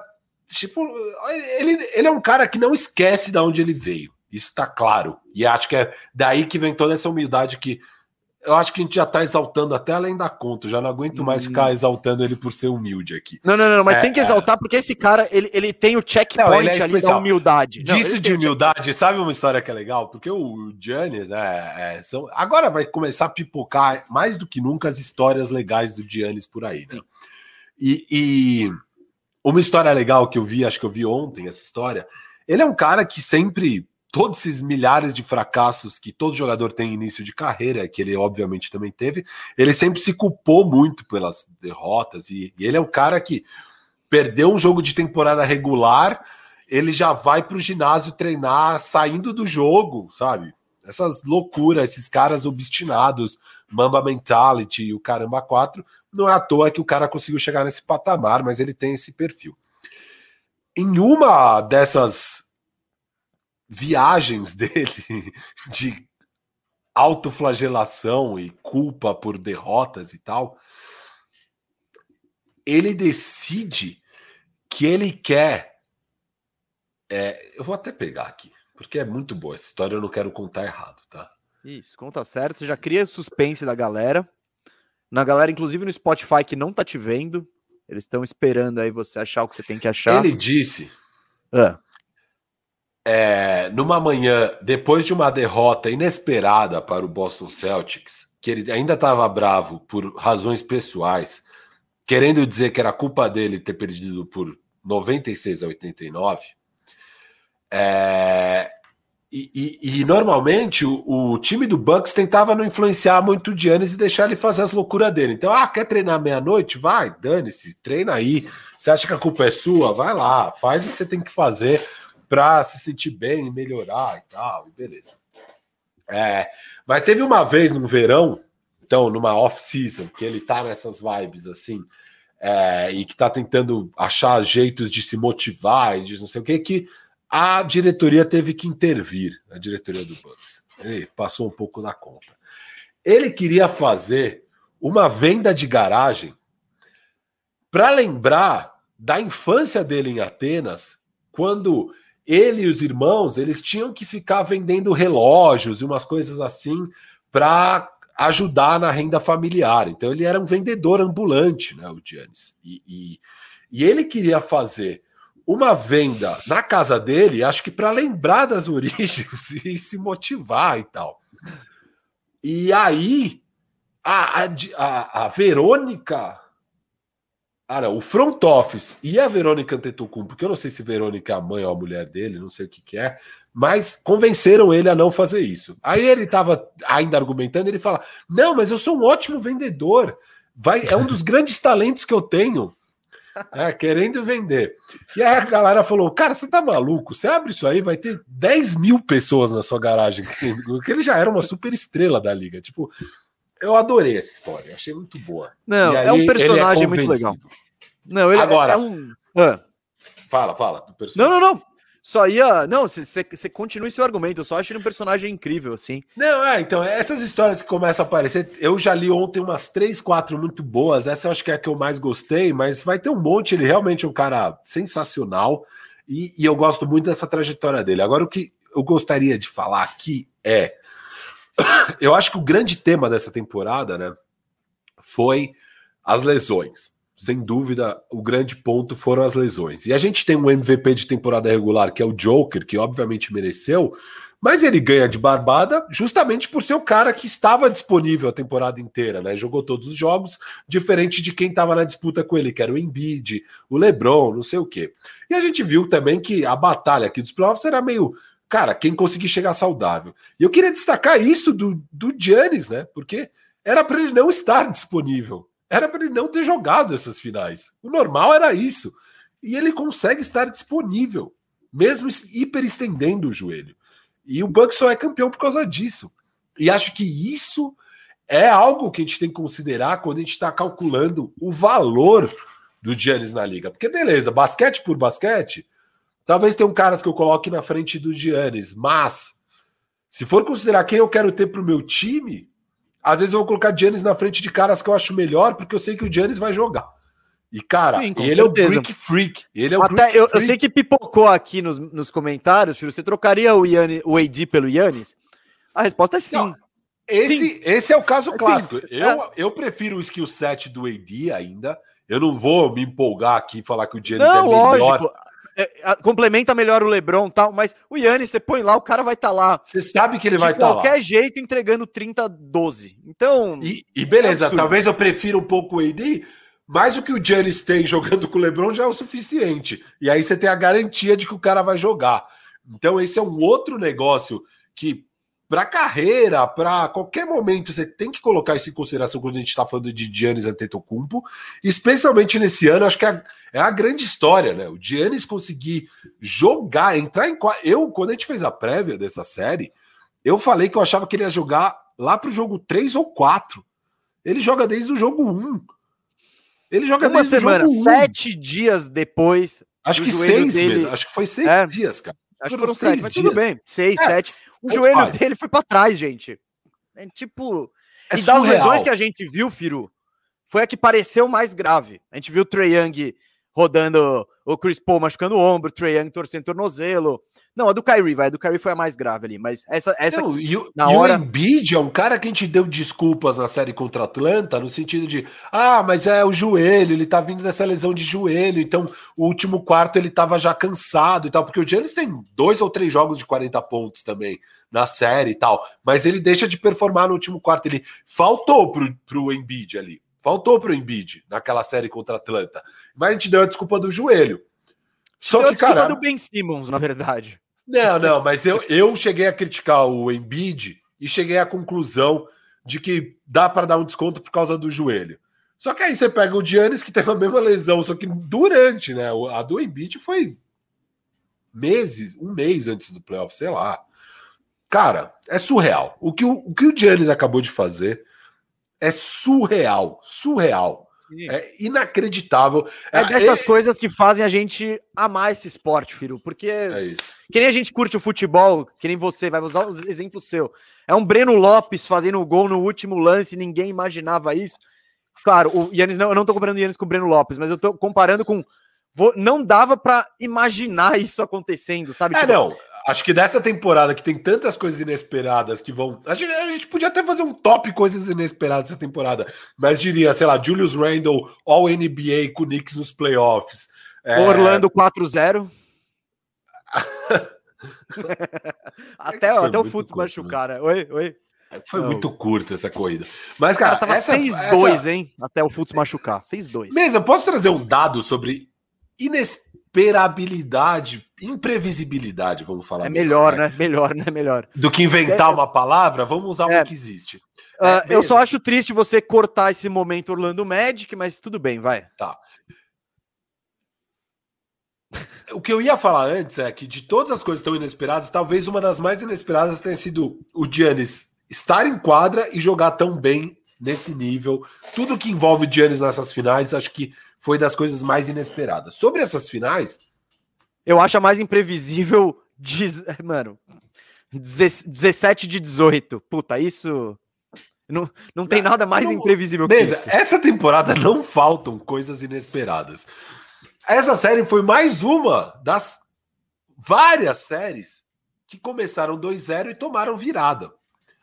Nessa pós-temporada, tiveram quatro séries que começaram 2-0 e o time perdendo virou. O histórico da NBA até então era de somente 6% conseguirem a virada quando está perdendo 2-0. Só o recorde até então de uma pós-temporada com viradas 2-0 eram duas. Nunca teve nem três. Essa daqui tiveram quatro mesa. Quatro. Desde 2009, antes dessa, temporada, dessa pós-temporada, tinham tido somente sete séries desde 2009, com viradas. E agora a gente tem, tem quatro, cara. E duas do Bucks, hein? Vale e duas do Clippers, acho, né? Duas do Clippers, é, provavelmente. É, duas do Bucks e duas do Clippers. As duas Mas primeiras. Surreal. Do... É? Surreal. Isso não é normal. tipo, aí a galera falou, ah, quebrou a cara, falou besteira. Cara, assim, quando o cara abre 2-0, a chance de ganhar é muito grande. É difícil essa virada. E aconteceu mil vezes aqui. A última temporada que tiveram duas vezes foi em 2016, que teve o Cavs na final e teve o Blazers contra o próprio Clippers do Chris Paul. É, o Chris Paul toma essa virada de 2-0, mas ali é porque o 2-0 estava com o Chris Paul, aí ele machuca e o Blazers ganha as quatro sem o Chris Paul no Clippers. É, o Chris Paul já é. Aí começa, aí começa as injustiças, né? Começou a pipocar aí na internet estatísticas de quantas vezes o Chris Paul toma virada. Pô, é sacanagem, sabe? E é isso que eu falo, não dá para pegar só a estatística. Você pega em 2008, ele toma virada contra o Spurs, ele com o New Orleans Hornets, eles abrem 2-0 e toma virada. Essa cara, série não foi era, demais, cara. É, não era nunca foi... para ter aberto 2x0. O, o que o Chris Paul jogou Exato. nessa série aí, qualquer como pessoa é que estiver quer... olhando aí, vai buscar um jogo de, desse buscar... ano. Foi... Como é que você quer tirar do cara por ter conseguido abrir 2-0 com aquele Hornets contra aquele Spurs, tá? Sabe? Então, assim, aí, 2012, acho que ele também toma uma dessas, com o Clipper já. Mas o Blake Griffin machuca. Aí tem essa de 2016 contra o Portland, que ele machuca. Enfim, tem várias, sabe? É, e tem muita injustiça aí, sabe? Tem muita injustiça aí. Essa aqui, dessa vez, ele de fato toma virada. Mas eu também não jogo tão contra. Você realmente pegou um time que era melhor que o seu. Assim, melhor no sentido de mais preparado, mais pronto. Ah, te viu na final. Então, é, eu, se era melhor, contas. Firu, você pega o time inteiro. Não, não, não, do, time por time. Como dizem ó, no futebol do 1 ao 11. É... Não, não, não, time por time, mesa. Eu, obviamente, todo mundo sabe que eu achei que o, o, o, o Suns ia ganhar, né? A gente via os caminhos para é, a gente via os caminhos para a vitória do Bucks. E, aliás, o Bucks ganhou exatamente seguindo os caminhos que a gente imaginou lá atrás na série, né? A gente a gente entendeu, cara, qual é a vantagem do Bucks? São essas. Eu só, a gente só não imaginava que eles iam conseguir explorar tão bem essas vantagens a ponto de vencer a série. E eles conseguem. E por que, que eles conseguem? Porque eles estão mais prontos, são mais experientes. Não, é, e aí você vê o lado, e você vê o lado do Suns, é um time que não estava pronto. É, a, a, o melhor jogador do Suns é o Devin Booker. E acho que a gente vai falar de Suns depois. Ou então eu vou guardar Paul, isso né? aqui. Isso então, eu vou... ó, eu vou, vou, A gente já vai falar de Santos, já vai pro superchat que tá bombando, então manda as perguntas, vamos responder. Vamos agora, tudo. superchat? Não, não, não, não. não. Tá. Tem uma última coisa de. Precisamos ser justos, Rafa, com o nosso amigo coach Bud. Budaço. Alô, Marquinhos. Alô, Marquinhos. Veronese. Preste atenção, Marquinhos. Veronese. Cara, o coach Bud foi bem nesses playoffs. E, e, e nessas finais, ele foi muito, muito, muito bem. Ele fez os ajustes perfeitos, fez as rotações certas, explorou o que tinha que explorar. A questão Ó. até de como usava o Holiday. Tipo, depois do primeiro jogo, ele viu que tinha que estar tá no, que tinha que estar tá no Chris Paul. Mas aí o Chris Paul tava mal e no jogo seguinte, ele, ele botava em períodos o Holiday em cima do Booker para tentar tirar o Booker do jogo e isso funcionava. Ontem ele conseguiu é, botar a escalação, uma escalação que. Lembra que você falou de botar o Suns com três armadores e tal? Ontem ele conseguiu jogar o time de rio de ball dele, com o Lopes, com o Tucker, com o Yannis, com o Middleton e com o Drew. Esse time é gigante. Nós não jogam com três armadores. Então, e, e dá para fazer isso sempre? Não. Ontem os caras estavam bem. Então, meu, esses playoffs aí tem que tirar o chapéu pro Coach Bud. Ele foi muito, muito bem. Nos playoffs do ano passado, nos últimos dois, ele foi muito mal. Criticamos mas a gente não tá aqui para caçar ninguém, né? É. Então eu acho que, não, mere é um merece, que sim, sim, é, muitos elogios por essa série, por esses é um playoffs todos.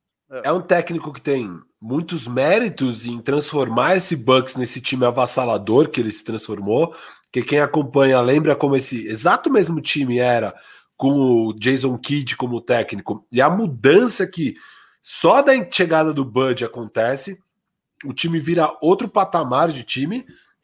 Só que aí o que se criticava era justamente os erros dele na pós-temporada. Igual a gente falou de Giannis, aprender com os erros, ter uma leitura melhor, entender o que dá para fazer. Claramente esse cara aprendeu com os erros e viu o que dava para fazer. Eu achei que ele foi mal na série contra ah. o Nets. Não, na série ah, contra não, o tá, Nets. Tá. tá? Eu não gostei dele na série contra o Nets. Obviamente, contra o Miami, esse time veio preparadinho da surra do ano passado e sabia exatamente como jogar contra o Miami. E arrebentou. E eles queriam, né, esse matchup, porque eles têm a oportunidade na temporada regular de fugir desse confronto. Eles não fogem. Eles falam, queremos sim pegar o Miami. E arrebentam o Miami. Aí a série contra o Nets, cara, não gostei. E não podemos esquecer aqui, só porque o time foi campeão, de que eles ficaram a uma unha de ser eliminados. Isso é um fato. Eles ficaram a uma unha de ser eliminado de um time que estava arregaçado. Então ali eu acho que ele foi mal mesmo. Então eu entendo você chegar nessa final ainda com desconfiança, mas na final, nessa final, Contra o Atlanta, ele também foi bem nos ajustes, ele conseguiu dominar aquele time mesmo sem o Giannis, é, utilizando muito bem a dupla Pores e Lopes. É, ele foi muito bem ali naquela série depois que perde o Giannis. Mas nessa final, só que também, óbvio, tem o outro lado que o outro lado perdeu o Trey, então você, fica meio na dúvida, tipo, ah, tá, quantos méritos eu tenho que dar para isso aqui, sabe? Não era tão difícil solucionar o, o a, a, a, o enigma de bater o Atlanta sem o Trae Young, sabe? Tipo, ok. Agora, nessa final, contra um Suns muito bem treinado e que atropelou seu time no jogo 1, já no jogo 2 estava claro os ajustes. Já sim. no jogo 2, ajustes sim, estavam sim. claros. Ele volta. E eu, eu elogio já lá, né? Foi uma derrota, mas eu falei, cara, não tem o que criticar o Bud aqui, não. Ele, ele ajustou bem e eu repetiria essa estratégia para o próximo jogo, porque é assim que eles têm que jogar. Eles fizeram tudo certo, não ganharam, não ganharam. E a partir daí, ele, ele, ele, ele entendeu a série, né? Ele entende a série. E acho que do outro lado, o Monte não conseguiu fazer ajustes, né? O Monte que eu acho um é, técnico Ele não superior. conseguiu, não conseguiu. E, e, assim, uma coisa que foi legal é, né? O Monte Williams, é, acho que eu não sei se eu deixo isso pro. Não, vou falar agora, Denis, é, porque eu podia deixar para hora do Santos, mas o Monte Williams ao final do jogo, ele vai pro vestiário do Suns. Muito do legal Suns, isso. Do Bucks. Muito legal. É, é, o cara sabe perder, né? O cara é um... Gentleman. Classe. O cara tem classe, sabe? O cara é, é, é, é diferenciado, esse homem. E ele vai lá e, tipo, gente, parabéns, queria agradecer vocês. É, vocês com certeza fizeram meu time melhor e estão me fazendo um técnico melhor. E eu acho que isso é muito verdade, porque uma coisa é você ser um bom técnico, ele é um bom técnico, ele é claramente um bom técnico, um cara que tem ótimas ideias de basquete, que sabe treinar um time, sabe desenvolver um sistema de jogo. Mas ele viu coisas agora nessa final que ele ainda não tinha visto, que ele não soube reagir. O não, Monte é. Williams ficou devendo nessa final. Eu amo ele. encontrou o quebra-cabeça que não soube solucionar ali. Não ele soube. tentou até e, tal, mas não, não deu. E ele não tentou muito, faltou coisa. E acho que isso é o tipo de lição que, cara, a maioria dos técnicos passam. Tem alguns que já de cara ganham, acontece, sabe? Mas é raro. Os, os sim, técnicos sim. também têm que passar por isso. Eu e o Bud passou por isso. E talvez ele seja um bom técnico que mereça mais crédito do que vinha dando para ele, porque nessas finais, principalmente, ele fez um trabalho muito bom, muito bom. Ô Firo, lembra o que o Bulga falou aqui sobre o Stotts? Ele falou: o Stotts é um bom técnico, ele, tipo, ele é um bom técnico para te tirar da mediocridade e te fazer um time bom, mas ele não consegue te levar pro andar de cima. O Bud era a mesma coisa. Ele chega, ele assume o Atlanta Hawks. Aquele Atlanta Hawks chegou a ter quatro All-Stars com ele. E o time vira uma das potências do leste e não consegue passar nos playoffs. Tudo bem, tem LeBron, tem tudo, mas não tem nem chance também, né? Vamos, vamos é, combinar não, que são passeios, né? Não, não, então, e aí ele vem para o Bucks, tal, mesma coisa. Sobe o nível do Jason Kidd, o time fica bom, voa a temporada regular, chega nos playoffs, não rola. Ele, ele, ele toma os nós táticos e não sabe desatar. Muito por ser cabeça dura, por falar, não, eu vou com o meu esquema até o fim. Cara, para essa temporada. Que foi o que o Monte fez. O Monte eu achei que ele cabeça dura. É, é, ele, é, exato. ele não mudou nada. Ele não mudou nada. Não mudou nada. Depois a gente vai entrar mais nisso, mas é, é esse tipo de erro que a gente vê acontecendo, né? Com sim, técnicos sim. inexperientes Não, de playoffs. E, e o Bud, cara, e foram dois anos de cabeça dura, vai. É. Para esse ano ele trouxe muito mais coisas, né? Ele, ele, tipo, ele jogou mais com o Yannis de pivô, ele não, ele adotou mais troca na marcação, então ele adotou um esquema mais misto de marcação.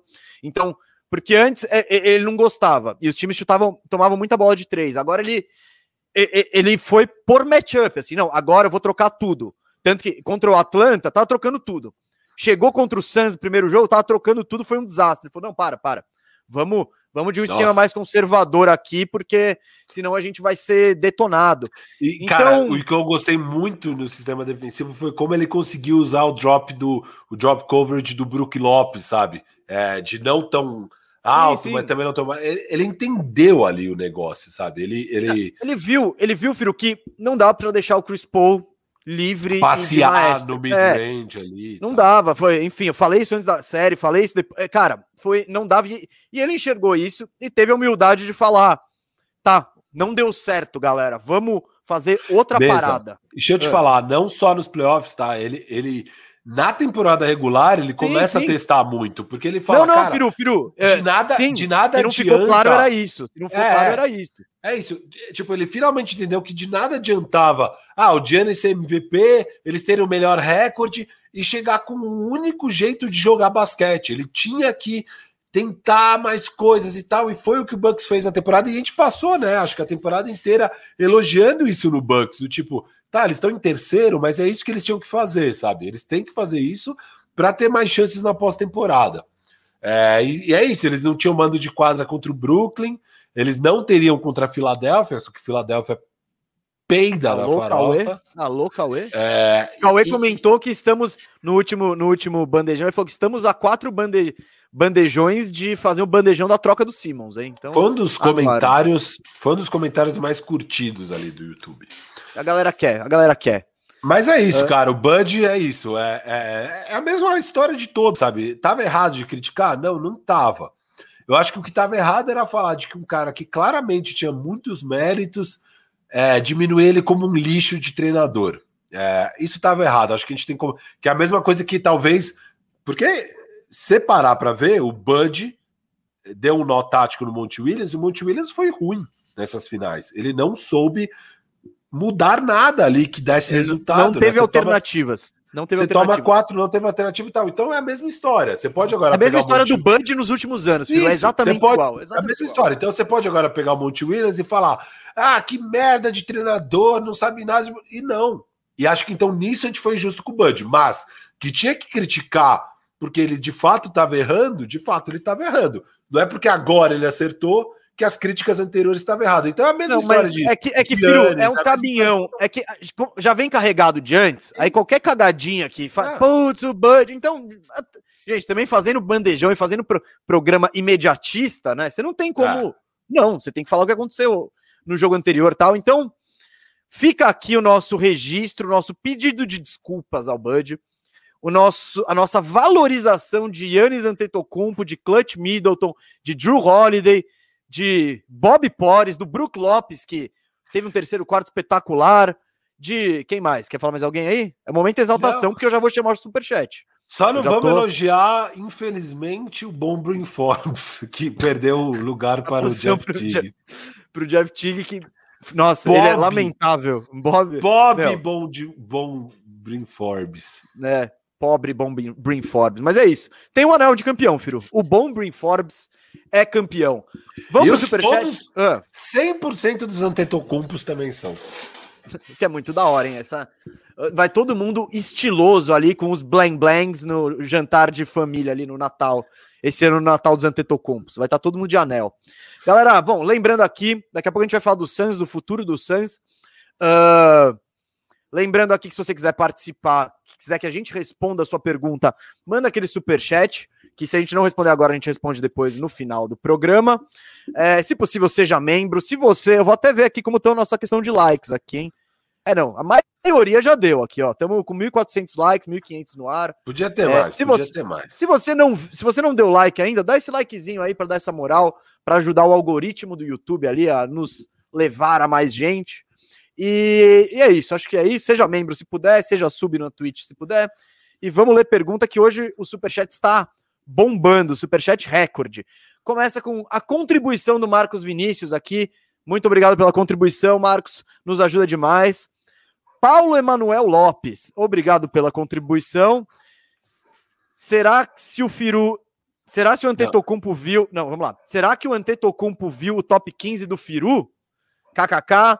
Parabéns pelo trampo de vocês. Amo ouvir o bandejão e discordar de vocês toda semana.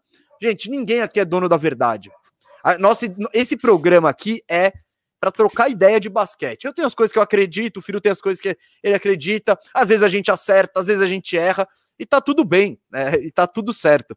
Mas você acha, Firo, que você deu uma motiv motivaçãozinha aí pro Yannis? O Giannis, sem dúvida, ouviu o bandejão e fez o que a gente pedia, sabe? Eu, de verdade, assim, gente, é, eu não me arrependo de ter falado aquilo. Errei um pouco, acho que de fato eu, tinha, eu já falei aqui no programa, né? Tinha que ter considerado a questão do tamanho, o impacto que ele tem em outras áreas do jogo. Mas o que ele fez, ele nunca tinha feito, né? E agora ele fez e ele tinha condições de fazer. E por ter condições de fazer e não conseguir fazer, que ele era tão criticado. É, e dava até um pouco de raiva, do tipo, pô, você quer ver o Giannis dominando? Ele finalmente dominou, foi maravilhoso e sem dúvida aí subiu bastante nos tops da liga, né, mesa? Ah, exato. Na off, isso é pauta para off-season, galera. Isso, isso. A gente vai, vai ser bom. Um vai ser bom. aí, vamos tretar. Eu tô muito curioso em ver onde que o Firo vai colocar o Yannis ali. Eu também, não, mas... eu tô muito curioso. Eu ainda não parei para pensar nesse assunto. Você vai botar ele antes ou depois do Spider?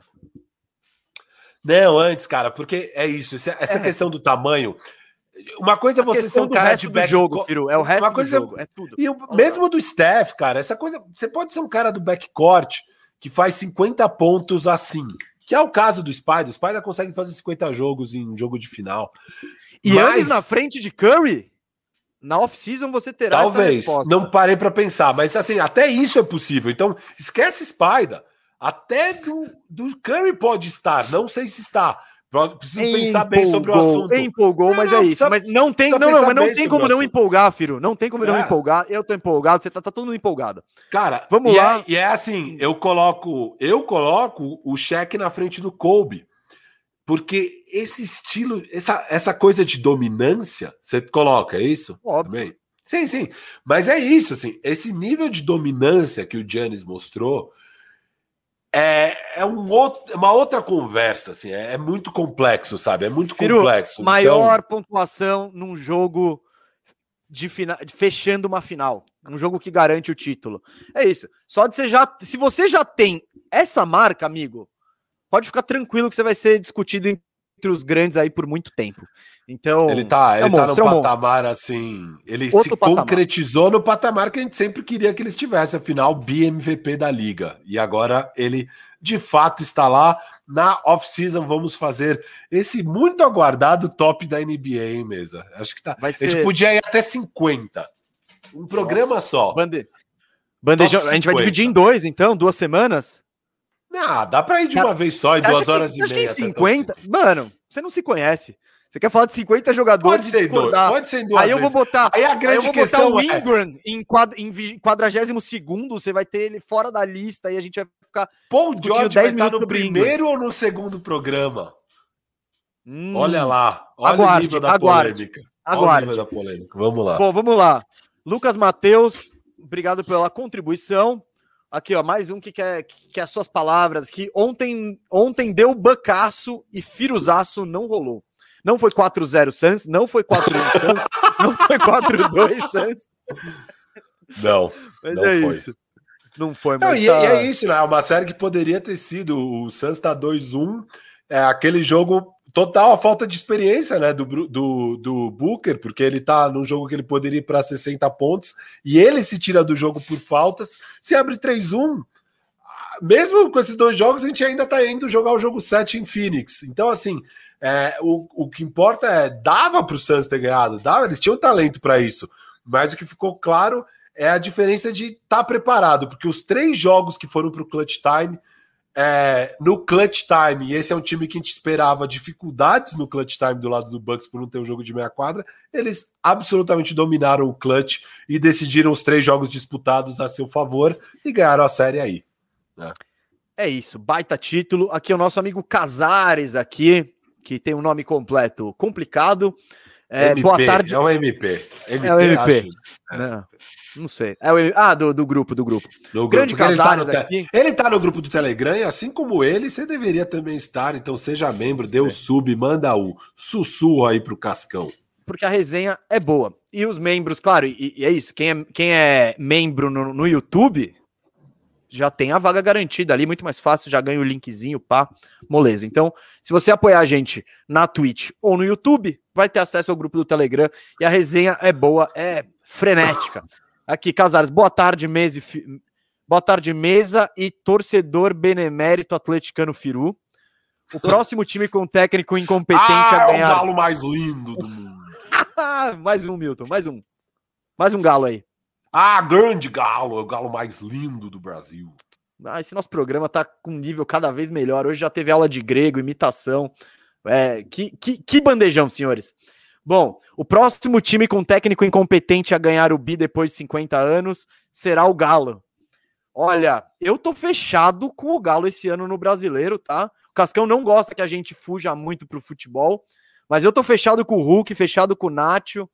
É, eu gosto, eu gosto desse galo aí. E até o Everson, que mandou o pênalti na gaveta ontem. Que pênalti. Quer, vi, quer... Quero ver depois. Mano, o Ederson tomou um frangaço, o gol foi anulado pelo, por um VAR de, disso aqui. E aí ele pegou acho que dois pênaltis e bateu o último pênalti, cara, na gaveta. Tipo, ele bicuda na gaveta, foi, foi legal, foi legal. Momento, momento futebol aqui no bandejão. Mas vamos lá, Casares, muito obrigado aí. Galão tá sem freio aí, eu tô com vocês. Uh, Basket Talks. Valeu, Basket Talks. Se você não acompanha o Basket Talks, segue o Basket Talks. Que campanha histórica da equipe do Bucks. Foi emocionante demais ver o Greek Freak conquistando esse primeiro de muitos títulos ainda por vir. É, vou até pedir pro, vou até pedir pro, pro, pro, pro Guto botar na, na, na Twitch. Nem sei se ele já botou essa enquete lá. Mas quantos títulos o Yannis vai ter? Ele vai se aposentar com quantos títulos? Quero saber. Quero saber. Uh, eu não sei se primeiro de muitos, viu, Basket Talks, mas é, esse, calma, mas esse é o título que tem peso. É que nem o título do Dallas com, do Dirk com o Dallas. É aquele título, é aquele um que vale mais que os dois do Duran, por exemplo.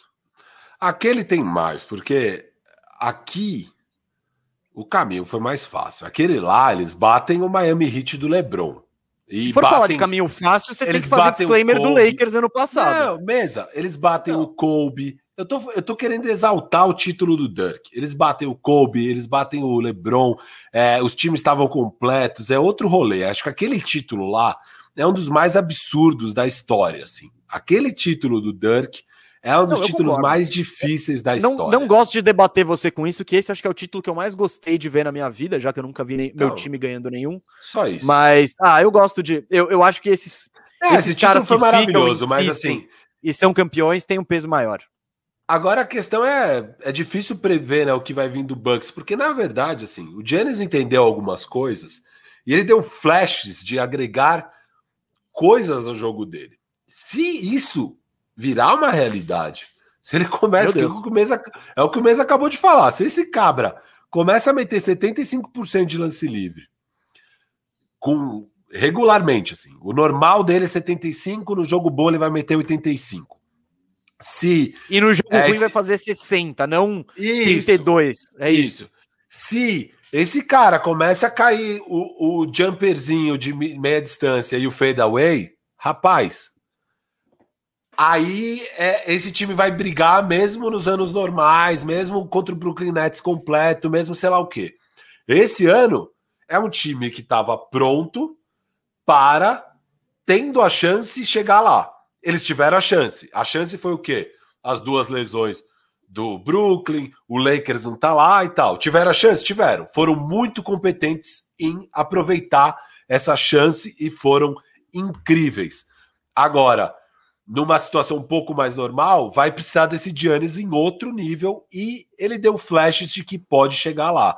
Já o que ele fez. Não, em outro nível, não. Ele precisa desse é. nível da final. Tipo, Isso. Não, não, esse nível. O nível da final. final, Firo, eu acho que dá para brigar. Não só ele. O que o Drew é apresentou, o que o Middleton apresentou, porque mesmo eles não é sempre que apresentam isso. Então, esse time jogando o que jogou nessa final, porque vamos lembrar, o jogo 5, o Phoenix Suns tem um ataque histórico. E mesmo assim o Bucks ganha. Não é que o Phoenix jogou mal, o Phoenix jogou pra cacete. E o Bucks consegue ganhar. É, então, assim, se o Bucks mantém esse tipo de nível, talvez mesmo no ano normal, eles consigam brigar. Eu é, acho, com uma pecinha ou outra Mas ali... calma, mas calma, o Giannis tem 26 anos, ele ainda pode melhorar. Se ele falava que ele estava em 60% antes, eu não sei se agora ele fala que está 100% ou 90%.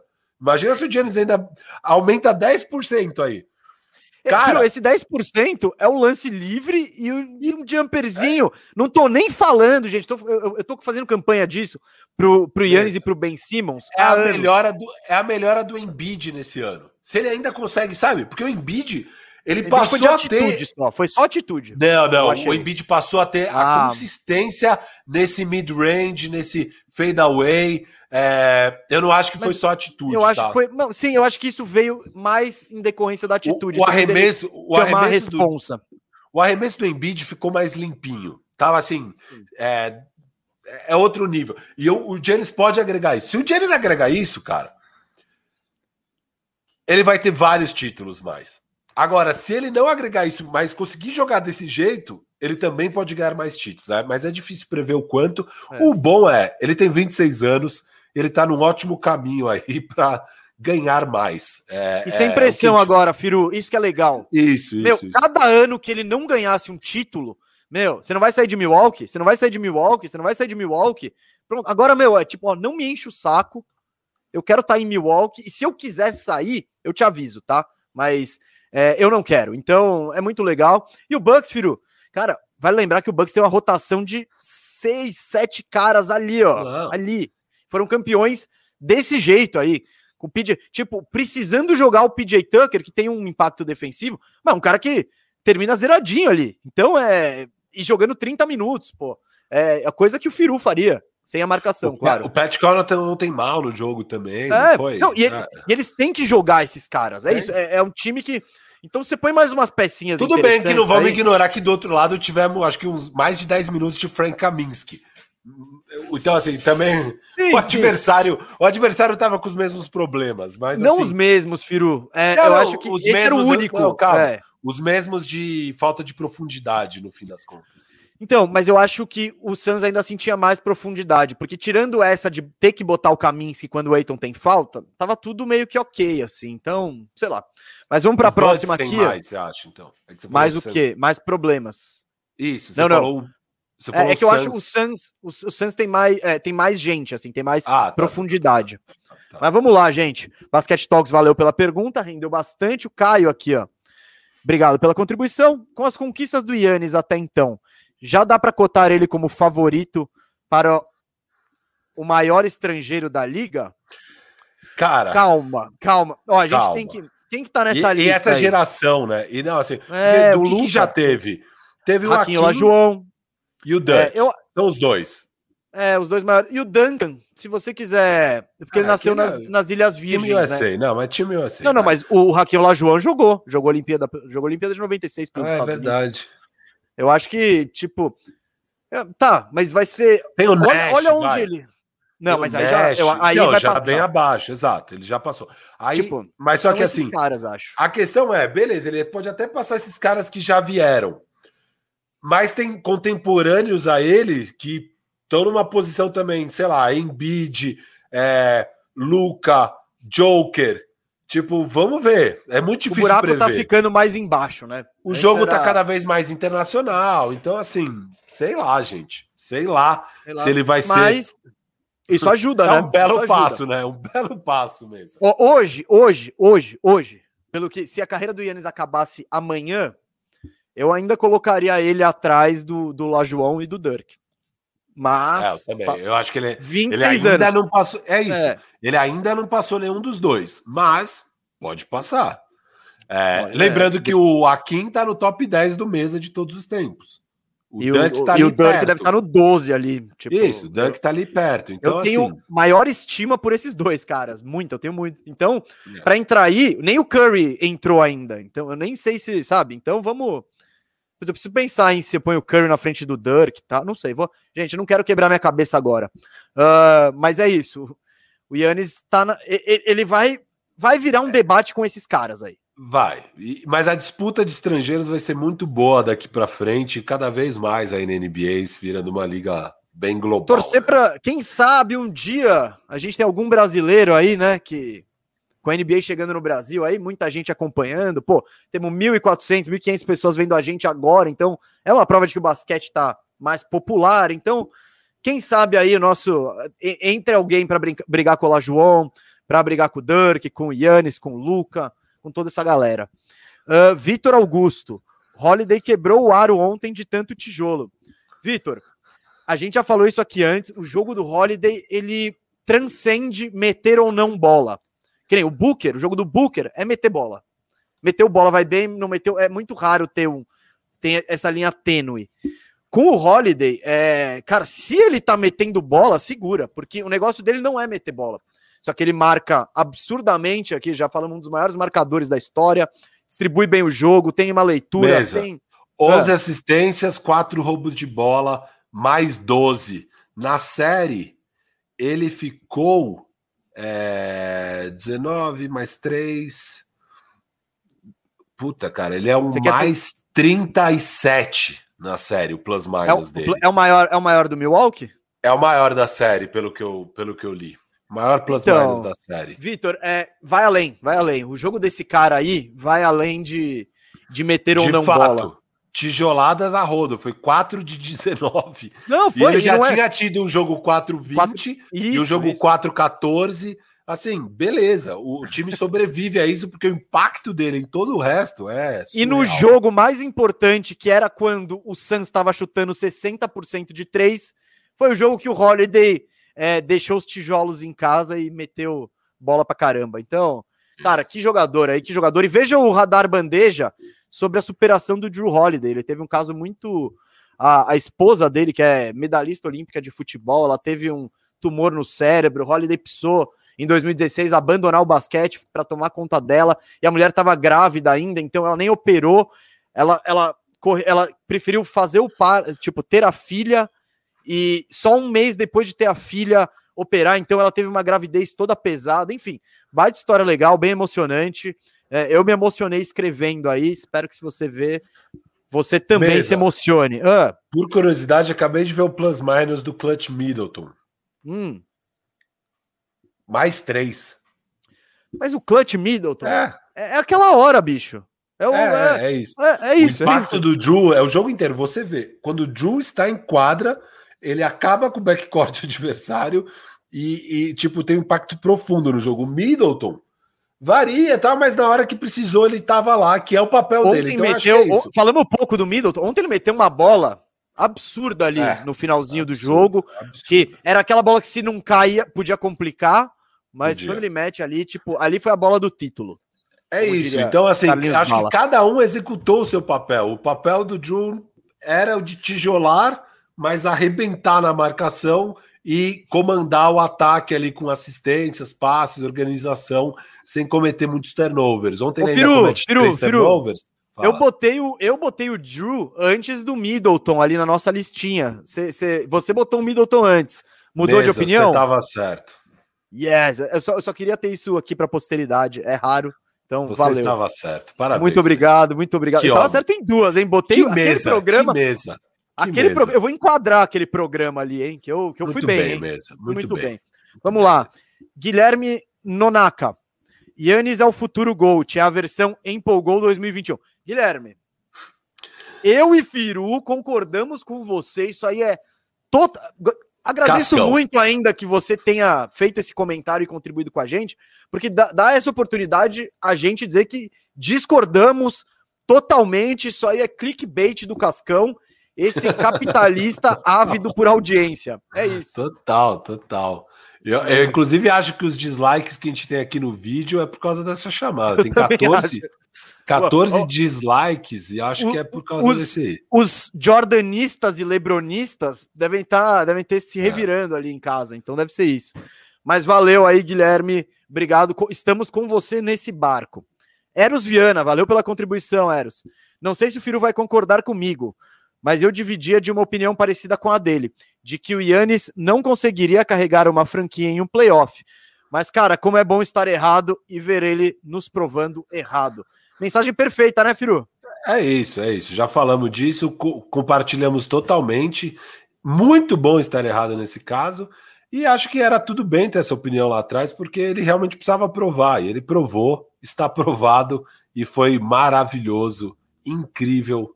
Que dádiva a todos nós fãs do basquete ter testemunhado essa final do Giannis, mais do que os playoffs, essa final, essa é um privilégio, mais, é um privilégio estar vivo ele fez meio isso. que sempre fazia. Essa final foi outro patamar. In, incrível, muito especial. É isso. Bom, Arthur de Abreu aqui. Yannis ontem superou o Dirk como o maior não americano da história. Olha, eu acho que ele se colocou, como a gente falou agora há pouco, ainda não superou. Se a carreira do Yannis acabasse agora, eu colocaria o Dirk na frente, porque aquele título foi absolutamente impressionante. Ele era a panelinha do LeBron, né? Vale lembrar. Ele bateu em LeBron, Wade Bosch, sozinho. Esse é um bom sozinho, assim. Então, porque o resto era só jogadores complementares. Então, eu ainda colocaria o Dirk na frente, mas voltamos a dizer: Yannis tem 26 anos e, e o cara é uma aberração no bom sentido física, né? Então, é, é isso. Vamos, cara, eu tô muito. É, o jogo de ontem do Yannis fez a gente. É, antes a gente até, e até o que o Firu falou um pouco, a gente previa, e a mensagem anterior do Eros também, tipo, a gente previa, ah, o Yannis deve chegar aqui, ou ah, não sei se dá para chegar com ele. Essa série, principalmente o jogo de ontem, cara, é. Criaram um. Sabe, não sei, não sei, não sei qual é o teto, qual é o. Calma aí que o Adenor tá causando. Não sei qual é o teto, qual é o patamar, qual que. Não sei onde ele vai chegar, não sei o que esperar, mas dá para ir mais longe ainda. Tá quente esse tema de maior não americano e é isso. Vamos com calma, porque não ainda não passou os dois maiores não americanos e ele agora é contemporâneo a vários outros grandes não americanos que também vão estar nessa mesmíssima disputa aí é, por um lugar na história da liga. Todos eles vão ter seu lugar na história, claramente, vão ser halls da fama, etc. e tal mas é, a história tá aí por construir, não tem como prever isso. É, é. Mas ele, ele já está muito mais perto é ali do que estava. Tá, tá desenhado claramente o potencial dele de, de, até onde ele pode chegar. Ele pode chegar no top 10 da história da NBA tranquilamente. É, então vamos ver. É isso. Bom, Thales Veras aqui, muito triste pelo Chris Paul, muito feliz por Yannis, Holiday e Middleton. É o que a gente falou, essa série aí, ela tinha, uma, ela tinha duas histórias muito boas, né? Então, ah. você lamenta Posso pelo lado da história com, com, com um final triste, lógico. Cara, eu nem tô triste pelo Chris Paul, velho. De verdade, é ah. óbvio. Todo, todo mundo que tá aqui sabe o quanto eu queria que o Suns ganhasse, quanto acreditava que eles iam ganhar e o quanto eu queria que o Chris Paul ganhasse. Mas foi tão merecido esse título do Bucks, foi tão claramente esse time tá pronto, esse time não tá pronto, é, que não tem como nem ficar triste. Eu ficaria triste se foi injusto, se deu uma zica. Não tem nada. Ah, cara, Era só a tristeza, Firo, é por ter chegado tão perto e já Mas tão é, longe. Eu discordo, eu não... porque eu não vejo tristeza, eu vejo uma alegria em ele ter conseguido chegar na final. Então, e, ele e assim, não tá. E, e outra ele, coisa, com certeza não, não tá vendo não. essa alegria. E assim, outra coisa. O que, que ele fala na entrevista, né? Quando, é bom, a gente vai entrar em Santos daqui a pouco, mas assim, é, é, vamos entrar daqui a pouco, mas não acabou. Calma, a galera é muito tipo, ah, era agora ou nunca. Não, não é agora ou nunca. Vamos lá, hum, mas seguimos. Então, eu não eu, estou. Eu, eu só quero eu falar no agora eu não estou nunca, triste. viu, Vamos eu falar disso no... daqui a pouco mesmo. É. Vamos entrar nisso agora. mas ser... eu não estou triste pelo Chris Paul. Eu estou muito mais feliz pelo outro lado de verdade. Eu acho que esses caras mereceram demais. Foi muito maravilhoso ver tudo isso do Giannis. Eu não saí, eu não fui dormir ontem com um sentimento de tristeza pelo Chris Paul, cara. Não, não fiquei. Era não só o que me faltava também, né? Era só que me faltava o cara fazer 50 pontos e choramingar Chris Paul ali, sem é, ter nada então, a ver com isso. Exato. Aí te chamam de torcedor do Suns, você não sabe por quê. Você, ó, você tá falando que tá eu? tá chateado. Eu tô, não, eu, eu, lamento pelo Chris Paul, mas eu, claro que eu ah. lamento, tipo, não, mas, mas desde o início, quando eu falei que o, o, o Yannis, eu queria que o Yannis ganhasse, veio um monte perder. de veio um monte de mensagem aqui do lado, do pô, mas o Chris Paul, pô, mas não sei o quê, pô, mas é, ele, o Yannis vai ter outra chance e tal. Cara, eu, eu, eu basicamente queria que acontecesse isso que aconteceu, muito legal, eu acho que o Chris Paul até tem um aumento de legado por ter chegado à final, se ele é campeão, claro, mas sim, o tanto que se falou e se discutiu Chris Paul, né, Firu? Então, esse cara foi o é, assunto é, aí por, é, pelo, por todos os playoffs. Tava toda a pinta que ele ia ganhar sendo dominante depois daquele jogo 1, ainda ganha o jogo 2. Aí ele já não tão dominante e não deu certo. Acontece. Não rolou. Mas é isso, o basquete é assim. Tem muitos caras aí que lamentam essa derrota na final. é o Barclay, é o Karl Malone, tem uma galera aí. Chris Paul, se fosse palpitar, eu acho que ele vai estar tá nesse grupo aí. Ah, é, não. As chances, as chances sem dúvida são pequenas que ele ganhe um título, mas é, eu não digo que acabou. Vamos lá. Não, tá. Bom, beleza. Markley Fidêncio. Qual o peso da maldição das Kardashians sobre o Booker? Cara, Ô, Markley, eu vou te dizer que eu tô meio por fora da maldição. Eu sou muito por fora. Eu, sou muito... eu, sou eu sei muito... que tem o Ben Simmons, é, o tem Booker, o... Qual lá. é aquele outro? Chris Humphries. Tem acho que o caras, Kuzma, o Kuzma, acho que também com Lamar Odom. Lamar Sei Odom. lá, mas quantas Kardashian tem no mundo, cacete? É que acho que tinha umas três, aí tem aquela Jenner. Não é, sei o que, Jenner, Jenner, que casou com a outra. Então, acho que todo mundo é Kardashian hoje, hoje então. Você, você mora naquela casa, você virou Kardashian. Ali. Porque o Kanye West também tem, enfim, tem, tem Kardashian no mundo, hein? Que bom. Tem, é, tem. Mesa, você pulou ah. aqui, eu vou ler. Alan e Lourdes. Boa. É, valeu, Alan Lourdes, sempre aí com a gente. Bucks sempre foi com cascudo. Jogadores lutavam por todas as jogadas como se fosse um prato de comida. Bucks estava com fome de título. Além de tudo, é tem isso, isso né? É um isso, time que. Isso. Não, não, e, a briga é o estilo do Bucks. É, é, é não, mas isso é um ponto o forte. Bully ball, né? é, o bully é, ball. É. Ele é um time que não é refinado, mas ele é chato, cascudo. Isso, é, isso, é chato de jogar contra, assim. Então. Alan Lourdes está tá certo aí. Desculpa que eu passei a mensagem. E agradeço a moral de sempre, que você sempre tá aqui. Então, você Agradecer. ou vocês. Nery, Nery esse, né? Ah, eu não sei o que, que é Alan. É. Eu não sei se estão os dois. Acho que é um, tá... é um casal. É um casal, Alan, deve ser um casal. O Alan, Alan e a Lourdes. É, vocês. Eu acho. Tá, mas, mas não sei se os dois estão vendo agora. Se estiverem, seria um nome, legal. Se, se, é só uma pessoa, seria um nome bonito, Alan e Lourdes. Eu não é, sei. Eu não eu sei, gosto. vamos descobrir agora, mas o mais importante é a moral que, se, que você ou vocês nos dão sempre. Uh, tem mais aqui, ó. Vamos lá, vamos lá, vamos lá. Elias o Ribeiro. Nery, Nery SN virou membro. Façam como Nery, virem membros. Obrigado, Nery. Tamo junto. Tamo junto. E é isso. Ser membro nos ajuda demais a fazer cada vez mais. Mesa, vamos Conteúdo. ter que responder um pouquinho mais rápido, que ainda tem muita coisa aqui, cara. Não, não, não. Vai ser só Sans depois. Aquela parte ah, falar do tá. jogo já foi. Já falamos o que tinha tá, que falar. Tá o Yannis destruiu e acabou. É, Elias Ribeiro. Qual professor Pardal campeão vocês preferem? Doc ou Bud? Boa, Elias. Ah, cara, hoje em dia é o Do, hoje em dia é o Bud. Pô, o cara ganhou ontem, eu tô, eu tô fechadaço com o. A última coisa que aconteceu foi a única coisa que aconteceu. É assim que funciona a internet, é assim que funciona o mundo. Obviamente o Bud é melhor, acabou. Não, mas vamos lá, o Bud. Não, não, gente... falando sério. Falando a sério. gente vê o, o Bud, fazendo coisas boas. Tipo, ele vem num bom momento. O Doc, ele já é tá na. O Doc é. é. mais tipo. Mais escolar. Vamos lá, vamos lá, tal. Vamos lá, bola no Embiid. Let's go! Defense! É. Por aí. É, é isso. Vamos lá. Vinícius Cheliga, valeu pela contribuição. Bandeja explica a temporada 21. Eu quero um G, eu. Olha. Mensagem cifrada? Não, não, não. É que eu acho que ele começou a. Eu quero um G, eu quero não sei o quê. Não, não sei. Mas, galera, o Bandeja Explica é um quadro que eu amo escrever, é o que eu mais gosto de escrever, mas ele também é o nosso quadro que custa mais turu ali para fazer, né? Então, o Bandeja Explica, ele vai voltar. A ideia é que ele volte e tal, mas a gente vai precisar de mais membros, mais contribuição, algum patrocinador, porque é difícil arcar com a estrutura do, Bandeja Explica com, a, com as receitas que o canal tem hoje, né? Então, então é isso. Mas, cara, ele não tá abandonado, inclusive Saiu um Peleja Explica. Se você gosta de futebol, vai lá, vai lá no Peleja, que tem o Peleja Explica, ficou muito da hora. O que eu vi é sobre Messi e Cristiano Ronaldo. Então, recomendo, recomendo. É, assim, o, o Bandeja Explica, ele ainda vai acontecer, vai, vão ter novos, ele realmente é trabalhoso de produzir, vocês imaginam vendo aquela loucura que é. É, então vão ter mais episódios, só que a gente não consegue garantir uma frequência. É, com muitos membros, a gente consegue garantir essa franquia. Então, você que gosta do Bandeja Explica também, vire membro aí, para ajudar a gente a ter essa frequência. O Alan e Lourdes Isso é falar. e a esposa. Valeu, Alan e Lourdes. Valeu, Lourdes. Valeu vocês isso. dois.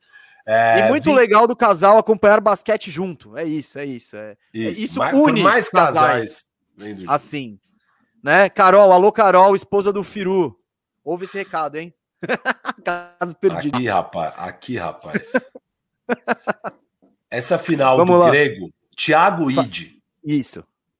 Essa final do grego coloca ele na frente do Duran em valor peso de títulos conquistados. Olha, o Duran tem dois títulos.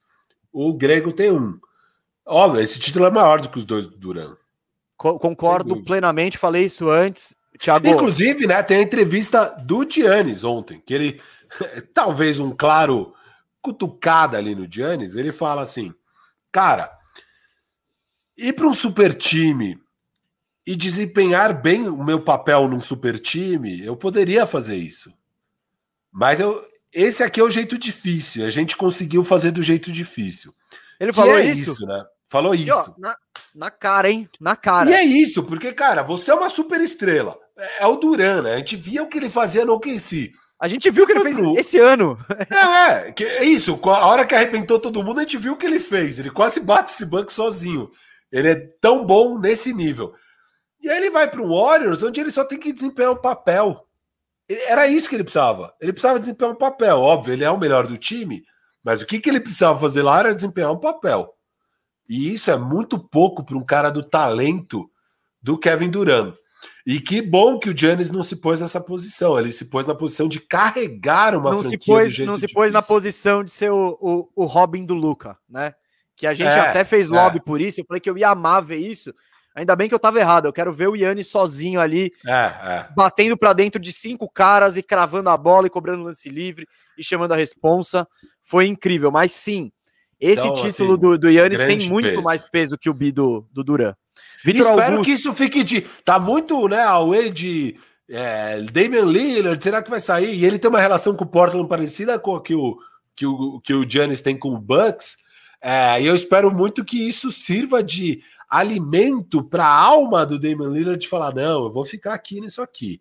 É, e Lila, que é o que eu acredito tá, que vai acontecer. Tem mais cicatriz, hein? É que o Lila tem, tem, tem mais ah, ele apanhou não, mais. Ah. É, que o, é, o Lillard é mais velho, né? O Lillard, o Lillard é mais tá no... velho e ele entra já, tipo, novato é, já... do ano, playoff, é tipo.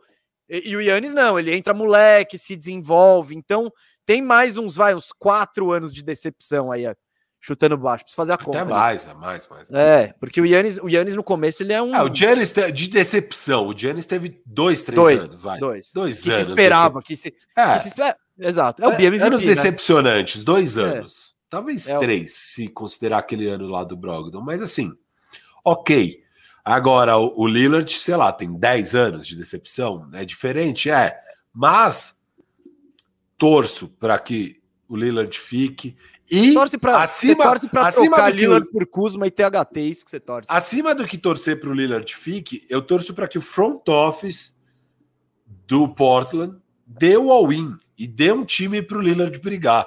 Porque é isso, você não precisa de tantas movimentações. Você precisa ser um pouco mais certeiro do que só trazer o Covington na sua off-season.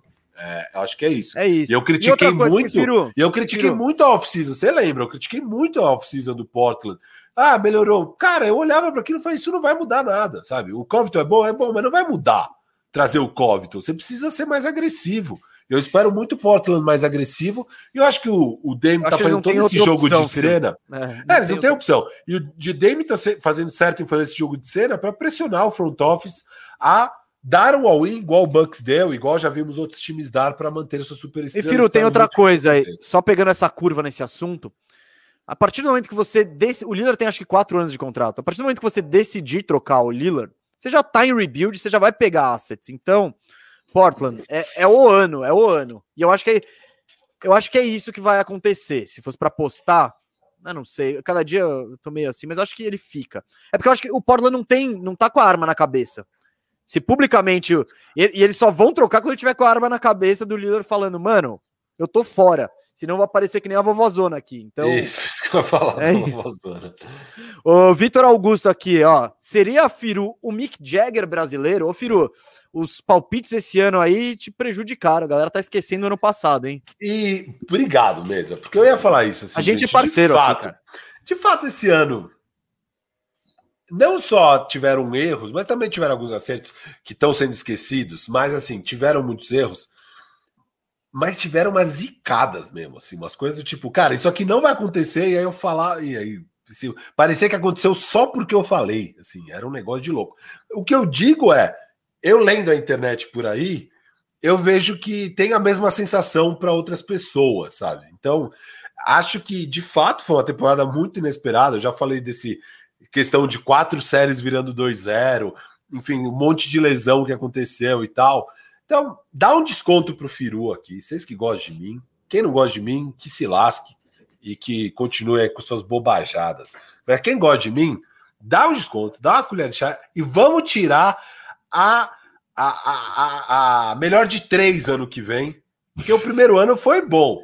Primeiro ano, o mês acabou de falar, a gente acertou quase tudo, né, mesa, naquele ano. Fomos quase bem, tudo. Bem, e contra, e não era óbvio, hein? Foi contra a galera. A gente. Não, nosso Miami, Miami, ali, hein? Nosso Miami apostou no gente. Miami contra o Bucks, só a gente apostou. Então, assim, foi uma boa pós-temporada. Esse ano, cara. A gente eu... levou Miami até a final, Firu. Apostamos Esse ano eu lavo um pouco minhas mãos pelo monte de lesão, um monte de coisa inesperada. Mas de fato eu tive um fator Mick Jagger aí, eu não vou negar.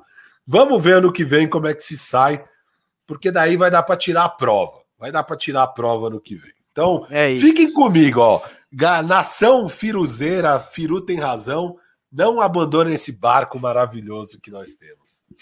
Bom, Alain Lourdes aqui, mais uma contribuição. Eu acho que ele só quer. Ele só quer mostrar como esse cara, aos 26 anos, já é sinistro, esse tal de Yannis. Duas vezes MVP, MVP das finais, MVP do All-Star Game com 35 pontos e 100% de aproveitamento. Defensor do ano. Esse Yannis é uma máquina. Abraços, Mesa e Firu. Alain Lourdes, né? Acho que é isso, né? Perfeito, perfeito. Então vamos lá, deixa eu ver se tem mais. Tem mais um ainda, porque a gente já vai falar de Suns, hein, gente? Matheus Leisnock. Obrigado pela contribuição. Sempre gostei de basquete, mas não tinha com quem conversar sobre e desanimava acompanhar com o Bandeja, acompanhei praticamente tudo esse ano, animado com, te, com o conteúdo e ansioso pro Bandeja no draft. Ô, Matheus, cara, Porra. Que demais, que demais. Pô, e isso é, é uma daquelas coisas sacanagem. que. Gente... Você pagou para escrever isso, eu quero te pagar por ter escrito isso, rapaz. Obrigado. é, foi, foi demais. A gente não imaginava que teria essa dimensão ali quando. Ó, quando e, e vou falar que compartilho do sentimento do Matheus, porque eu, na minha juventude, a minha sorte é que eu tinha o mesa, justamente. É, e tinha o Cauê também. O Cauê não, é não, o Cauê, você, você menos ali. Com quem eu trocava ah, ideia mesmo era o Cauê. Não, é que certeza. vocês são assim, mas assim, é, é, mas de um modo geral, é esse sentimento solitário, né? Gostar do basquete, isso que é legal de estar tá cada vez mais popular o basquete, né? É, e da gente estar tá cada ter... vez conhecendo mais gente também, né, Firu? Agora é. a gente tem o nosso Pô, grupo agora... do Bandejinha, tem o grupo do Telegram. Cara, não, mas você lembra o... como era difícil montar uma liga de fantasy mesmo? A gente jogava Nossa. fantasy, era, a gente jogava fantasy, eu, o Mês e o Cauê. Às vezes a gente achava uma quarta pessoa, mas a gente, às vezes eu colocava meu irmão, sei lá, a gente fez umas duas ligas lá para 98, 99. Não, 2001 é, isso aí. É, é 2000 talvez. É, é, é. é verdade, 2000, 2001. Só que assim, Pô, a gente ficou o resto da vida sem fazer, a gente às vezes falava, vamos montar. Não, a gente jogava em Liga X, tá ligado? Que, é, tipo, aí Liga X. Agora a gente já tem nossa liga. Aliás, o Bandejão nasce da nossa liga de fantasy, né? Que é o primeiro passo. E, e pô, agora tem cada vez mais gente no nosso agora círculo. Agora até aí. o Bandejão tem liga. Então é, é isso, bandeja. Não é isso, mas, a, a, é, Matheus, cara, eu acho que isso é um fenômeno que tá rolando no Brasil cada vez mais. Então o basquete tá cada vez mais popular, tem cada vez vez mais gente de olho aí. Então, Cara, gostamos aí de te fazer companhia. Se você puder e quiser ser membro ali, cara, no grupo, no grupo do Telegram, que não falta é gente trocando ideia de basquete. E, mas é isso. Pô, a, agradecemos demais fazer você gostar um pouquinho mais desse, desse jogo que é tão apaixonante como vimos ontem. Dream Jobs ali, bandejeiro oficial. Valeu. Você pode, é isso. Vai tá, se quiser, vai estar tá no grupo do Telegram. Só mandar aquele sussurro pro nosso querido Casca. O, e a nossa enquete da Twitch terminou. O pessoal acha que o Yannis termina a carreira com três títulos. Então, eu, não, eu honestamente não sei. Não tenho a menor ideia.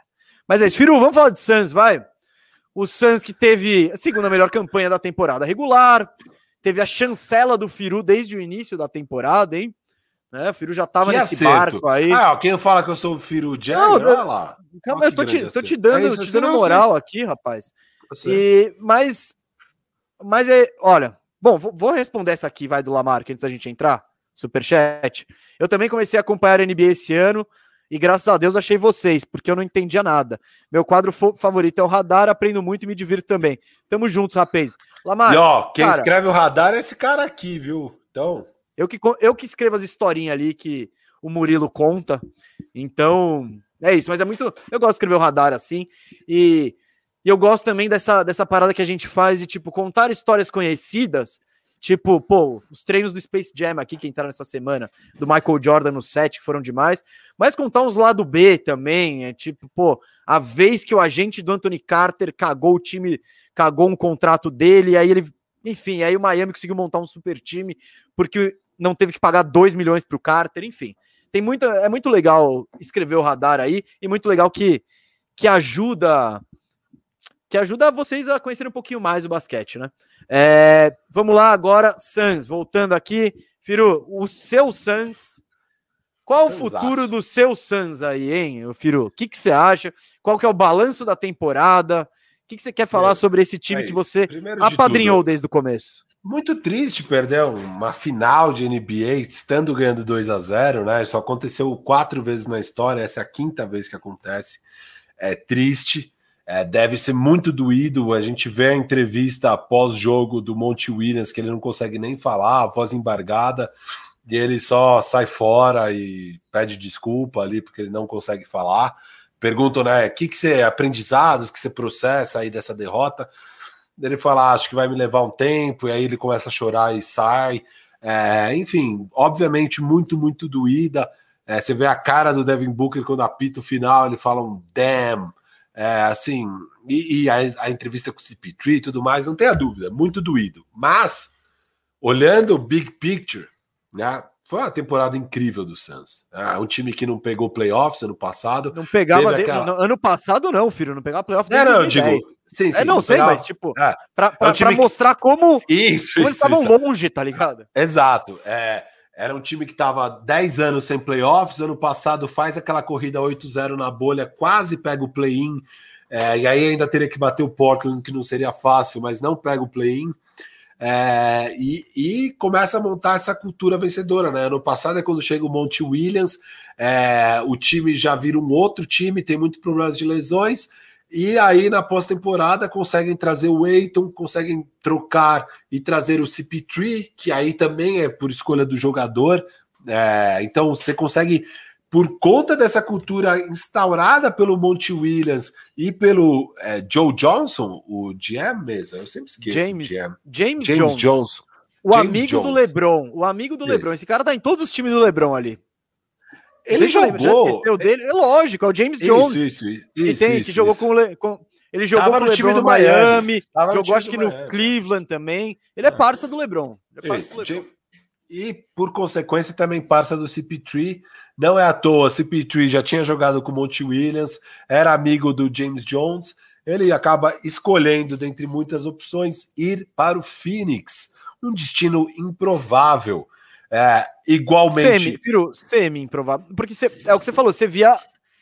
Você via a fundação ali, né? Mas, Mas, tinha que ver. E foi esse Não. trabalho incrível que esses dois caras, James claro, Jones claro. e Monty Williams, fazem tão rápido que dá a esperança de que, cara, a gente tem uma fundação aqui para atrair um Chris Paul. e você Falta atrai um cara, o Chris Paul. É, e, e, o você resto atrai do time tá Crowder. montado, né, Firo? É o resto do time tá montado. Falta aquele armado. E aí o Chris Paul olha, ele fala, cara, tem o pivô, tem o tem o Booker ali para meter umas bolas, tô, fechou, vambora. E você então, atrai é, o Jay Crowder, mérito. né, mesa? Que tem 20 times atrás do Jay Crowder. Ele é um role player que poderia ir para vários outros lugares, ele acaba escolhendo ir para lá. A gente viu mesmo ontem, né? É uma derrota, mas ele teve um impacto grande no jogo. É, jogou muito bem, as finais como todo, toda essa pós-temporada. Então, assim, é, é são essas atrações. Óbvio, tem erros, tem erros. Não dá para esquecer que na, dez, na décima escolha desse ano eles pegam um cara que nem joga o playoff inteiro, porque não tá ele nem pronto. joga. Ele entrou em algum momento do playoff? Não, não joga os playoffs inteiros. Não, não joga, não é, joga então, um não, segundo. Não, não. É que o que você falou é não joga o playoff inteiro, ficou meio dúbio. Tipo, ele não joga o playoff inteiro, ele joga umas partes aí. Não, ele não, não não, um minuto o playoff, o playoff inteiro ele não joga. Sim, sim, sim. É, e, cara, em décimo segundo tinha um Halliburton, que era um cara que não é. Porque assim, ah, beleza, tem casos que não dá para você criticar um front office.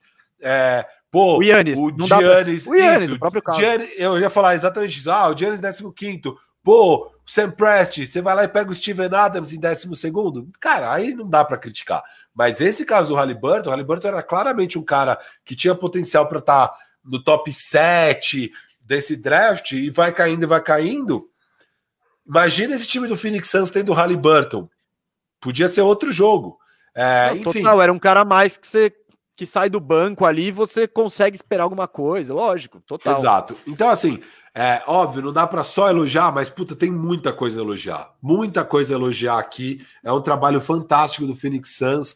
É um time que é, se mostrou muito maduro na pós-temporada, mas que mesmo assim não está pronto para vencer. Não está pronto para ser campeão. A gente viu isso no Michael Bridges, a gente viu isso no Devin Booker, a gente viu isso no Aiton, a gente viu isso em todo mundo, até no Chris Paul, que é a primeira final do Chris Paul. Eu acho que faltou, mesmo para o Chris Paul, que é um veterano. E na entrevista do Chris Paul pós-jogo, o que, que ele fala? Back to work. Vamos trabalhar. Agora, que alguém fala, e agora, Chris Paul, quais são os próximos passos? Ele fala, cara, trabalho, tenho que trabalhar. A gente viu aqui o que, que precisa para chegar até aqui, porque é isso, você precisa ver, estar lá para entender. Então ele fala: eu vi o que precisa para chegar até aqui e o que, que precisa para passar daqui. E a gente, tipo, querendo dizer, ainda não temos. Agora a gente entende o que, que precisa trabalhar para tentar chegar. É, eu acho que o Suns está numa posição, óbvio, não dá para ignorar o fato que Golden State Warriors é, se o Clay voltar bem, se consegue arrumar o time que tem ativos para isso, vai ser um time mais forte? Vai ser. Denver Nuggets, Jamal Murray voltar bem saudável com esse timaço que a gente é, viu. Não.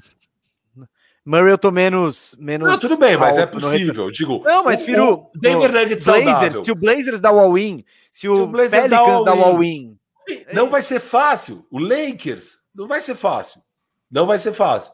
Mas é um time que deu um passo importante para tentar chegar à maior glória possível. Então é uma temporada que temos que aplaudir esse time. Quem é torcedor do Suns vai estar tá muito triste, mas acho que vai para uma pós-temporada com um sentimento obviamente bom, que cara, meu time tá e, e assim, o, e quando eu digo que não acabou, não acabou. É, e não acabou de vários jeitos, né? O Chris Paul pode querer o Magic Johnson já tweetou querendo montar panela em LA, né? Falando, não, o Chris Paul cairia bem aqui no Lakers. Nem sei se seria possível uma loucura seria. aí o silent trade. Acho que seria. Ele abre mão de 45 milhões e assina com, por 6 com o Lakers. Mas acho que mesmo sem, dá para ele fazer um silent trade e levar o shoulder e sei lá o quê. Enfim, não importa. Eu não ajudaria muito. nem a pau. Se você tá maluco, não, não. você vai pedir para ajudar, nem a pau. Que aí precisa Mas... entender a situação de cap space do Suns, talvez seja é. necessário para o Suns. Mas, Mesa, o que eu quero dizer aqui é, cara, não importa. Para mim, não importa. É, é, é, porque não é só. Porque o Chris Paul indo embora, talvez ainda dê para montar um time. Porque antes de você pagar, você assina alguém. E aí depois estoura o cap com as extensões do Mikal, de outros caras. Você tem um time competitivo, jovem. Tirando o Chris Paul, é um time jovem. Sim. Então, por isso que eu digo, tem a timeline do Chris Paul, e tem a timeline sem o Chris Paul. Então, qualquer uma das coisas que o Chris Paul decida, esse time está bem posicionado. Que a, a base mesmo do time é Aiton e Booker. E aí você tem Mikal, Cam Johnson, é, são caras muito bons e jovens. Então, é um time que está bem posicionado. Esse não é o fim do Suns. O, o que Firu... eu espero muito, ah. calma, só para falar, o que eu espero muito, que o Chris Paul fique. Eu acho que não tem por que ele sair. Ele vai ficar. É, ele vai ficar. Tem essa parceria dele com o Monte Williams, tem tudo que ele entregou aqui é, nessa reta nesse ano, né? Tudo que ele ensinou para o Eiton, tudo que tudo que ele aprendeu conseguindo chegar à sua primeira final. Cara, acredite nesse projeto. Esse projeto não acabou. Eu sei que o Chris Paul tá ficando velho, mas do que eu vi ele jogar, é um cara que ainda tem mais dois, três anos em alto nível são dois, três anos que talvez você tenha que dar um all-in. E talvez você tenha que trocar Michael Bridges, porque o que, que faltou aqui? Além da, além da experiência de estar pronto, o que eu sinto que faltou é um ala. Um ala que consiga te entregar 20 pontos, sabe? Um ala que consiga te entregar 20 pontos. Dá para melhorar. Eu firo, é... E, e, que... e a altura. E a altura. Então você consegue pegar um 4 com boa defesa, alto, porque não tem jeito, gente. Playoff, você precisa de tamanho. Não é à toa que eu sempre coloco o Lakers como um dos favoritos. Esse time com LeBron e Anthony Davis é um problema de matchup para as equipes. Fala isso pro, pro, pro small ball do Golden State, hein? Com Draymond Green de pivô. Sim, mas assim. É, é, não, não. É, um ponto fora da tá curva. Tá falando. É um ponto tô, fora da tô... curva. É não, Eles é, precisaram do Duran para ganhar depois, porque. Ah, eles... não precisaram, né? Vai. Aquele, eu acho que eles ganhariam no ano seguinte, acho que, né? Enfim, é muito acho. Não, eu digo, eu oh. acho que eles não precisavam do Duran, eles precisavam de mais ajuda, entendeu? É... Ah, cara, eu acho que eles acabaram perdendo um pouco pro, pro, pra própria soberba deles ali no, naquele é, 3 É difícil ali. indicar, mas assim, o ponto é, é, é, é o Golden State Warriors é obviamente um ponto fora da curva, é um dos times mais sensacionais da história. Você tem dois dos melhores, os dois melhores, talvez, arremessadores de todos os tempos juntos. Então, assim, isso não é algo replicável facilmente. Não, não, não, é, não é, não é. O que é, é replicável um pouco mais facilmente é você ter tamanho e se impor fisicamente nos playoffs, que isso é não, é algo. O Firu, é, a gente vê isso, que nem. E todo playoff diz, indica o que você precisa para o próximo. É que nem isso, o Lakers isso. foi campeão ano passado, tá todo mundo atrás do cara que ia conseguir parar o Anthony Davis. Isso. Então, agora. e era o motivo dando... de, na primeira série, a gente falar que o Lakers ia passar pelo Suns. E até o Anthony Faltava Davis ganhar, tamanho, o Lakers estava indo abrir um 3 a 1 no Suns. O Lakers estava não, não, total. a caminho de abrir um 3 a 1 Porque. E, é, e o que a gente analisou naquela série era justamente isso. Cara, o Suns tem um matchup muito problemático contra esse Lakers, porque não, não tem tamanho. Uhum. E faltou eu ter a noção na prévia dessa série final de quão decisivo isso seria nessa série. Eu, eu vi que esse era o caminho da vitória para o Bucks, mas eu não cheguei à conclusão de que isso seria decisivo. Isso foi decisivo. E acho que é aí que eu falhei na minha análise, e é um aprendizado. É, então, para esse Suns, eu acho que tem um caminho claro. E o que eu queria dizer aqui é: vamos explorar esse caminho claro, Gustavo Mesa. Arrumando a casa, sexta-feira. Vamos dar um jeito no Suns. Firu, sobre o dar que você um falou. título ao CP3. Vamos dar um título ao CP3. Sobre o que você falou. Uh, primeiro, óbvio, essa é uma temporada. Não é para. Claro, você fica triste, torcedor do Suns, mas você tem que. Você com certeza não entrou essa temporada achando que ia ser campeão. Então, é pense com calma aí. É, foi acima de qualquer expectativa. Muito mérito para o Suns. Sobre o que você falou, Firu, vamos lá. É, o Chris Paul ficando ou não ficando tem futuro para o Suns. Em certa forma, eu concordo, mas o Suns, mas são caminhos diferentes, por exemplo. São, são totalmente diferentes. O Chris Paul, o Chris Paul ficando é um... mais rapidinho, estão tocando. Tá tocando meu interfone, eu vou tirar do vou gancho. Vou falar aqui, tá. O Chris Paul, eu vou, eu vou completar a série do mesmo, mas é isso. O Chris Paul ficando, você tem que dar um all-in, porque você tem mais dois, três anos de alto nível do Chris Paul. Seria muita loucura achar que tem mais do que isso. É, o, o Chris Paul saindo, aí é essa timeline de futuro. Não, mas, é... Firo, Firo, Firo, desculpa, só o que eu queria dizer sobre isso. É, muda o approach do, do Suns, porque ou é um, só tem um ou outro, porque esse time precisa, ó, Chris Paul saiu, eu acho que acabou sonho de título, tá? Eu, eu não vejo essa base aí voltando com, sei lá, o Kyle Lowry, supondo que e indo brigar pelo título, acho muito difícil. Então, pegar aí o já é Lonzo, é... pegar é... o Lonzo. Então, não, não vai rolar. Mas seria um bom então... caminho. Eu acho que eu pegaria o Lonzo não, não. e aí você não, constrói essa bem. base para o futuro. Mas é isso, Mas... você não sem sonho de título por agora. É, é ir pegando mais playoffs, mais experiência para daqui três anos você ter bons jogadores com bons sim, contratos. Sim, sim, é isso. Você movimenta um aqui, um ali e dá o all-in daqui três anos. Mas é isso, mantendo é o Chris Paul, o all-in é agora, né? É, é isso. isso. O Chris Paul ficando agora, você não tem outra alternativa, porque você já viu, tá? Você tem um time bom, mas que não foi capaz de ir acima do esperado.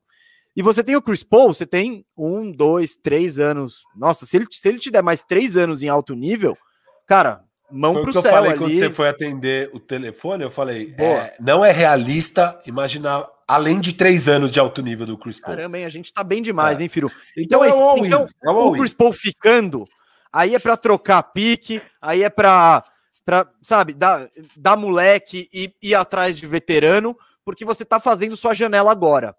Quem vai decidir? Minha decisão se eu sou o Suns? Cara, eu tô no all-in. Eu já cheguei na final, não é agora que eu vou dar um passo para trás. Foi a grande cagada do Dallas Mavericks ali naquela época, que quando, quando eles são campeões, eles deixam o Tyson Chandler, que também já é veterano na finaleira, babá, embora, com o sonho de pegar o Dwight Howard e, e renovar.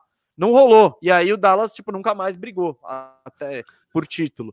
Então, eu só, eu só, eu só sobre isso é eu, o Chris Paul vai ditar a free agency do, do, do Suns, ele, ele, que vai ditar os rumos, e ele tem duas maneiras de fazer isso, né? Ou optando se ele pode manter esse, esses 40 milhões por um ano. É, aí, eu acho que o caminho é ele recusar ele e assinar um contrato de três anos. Que é o que eu acho mais milhões, provável. 90 é isso, eu acho milhões, mais provável, Firo.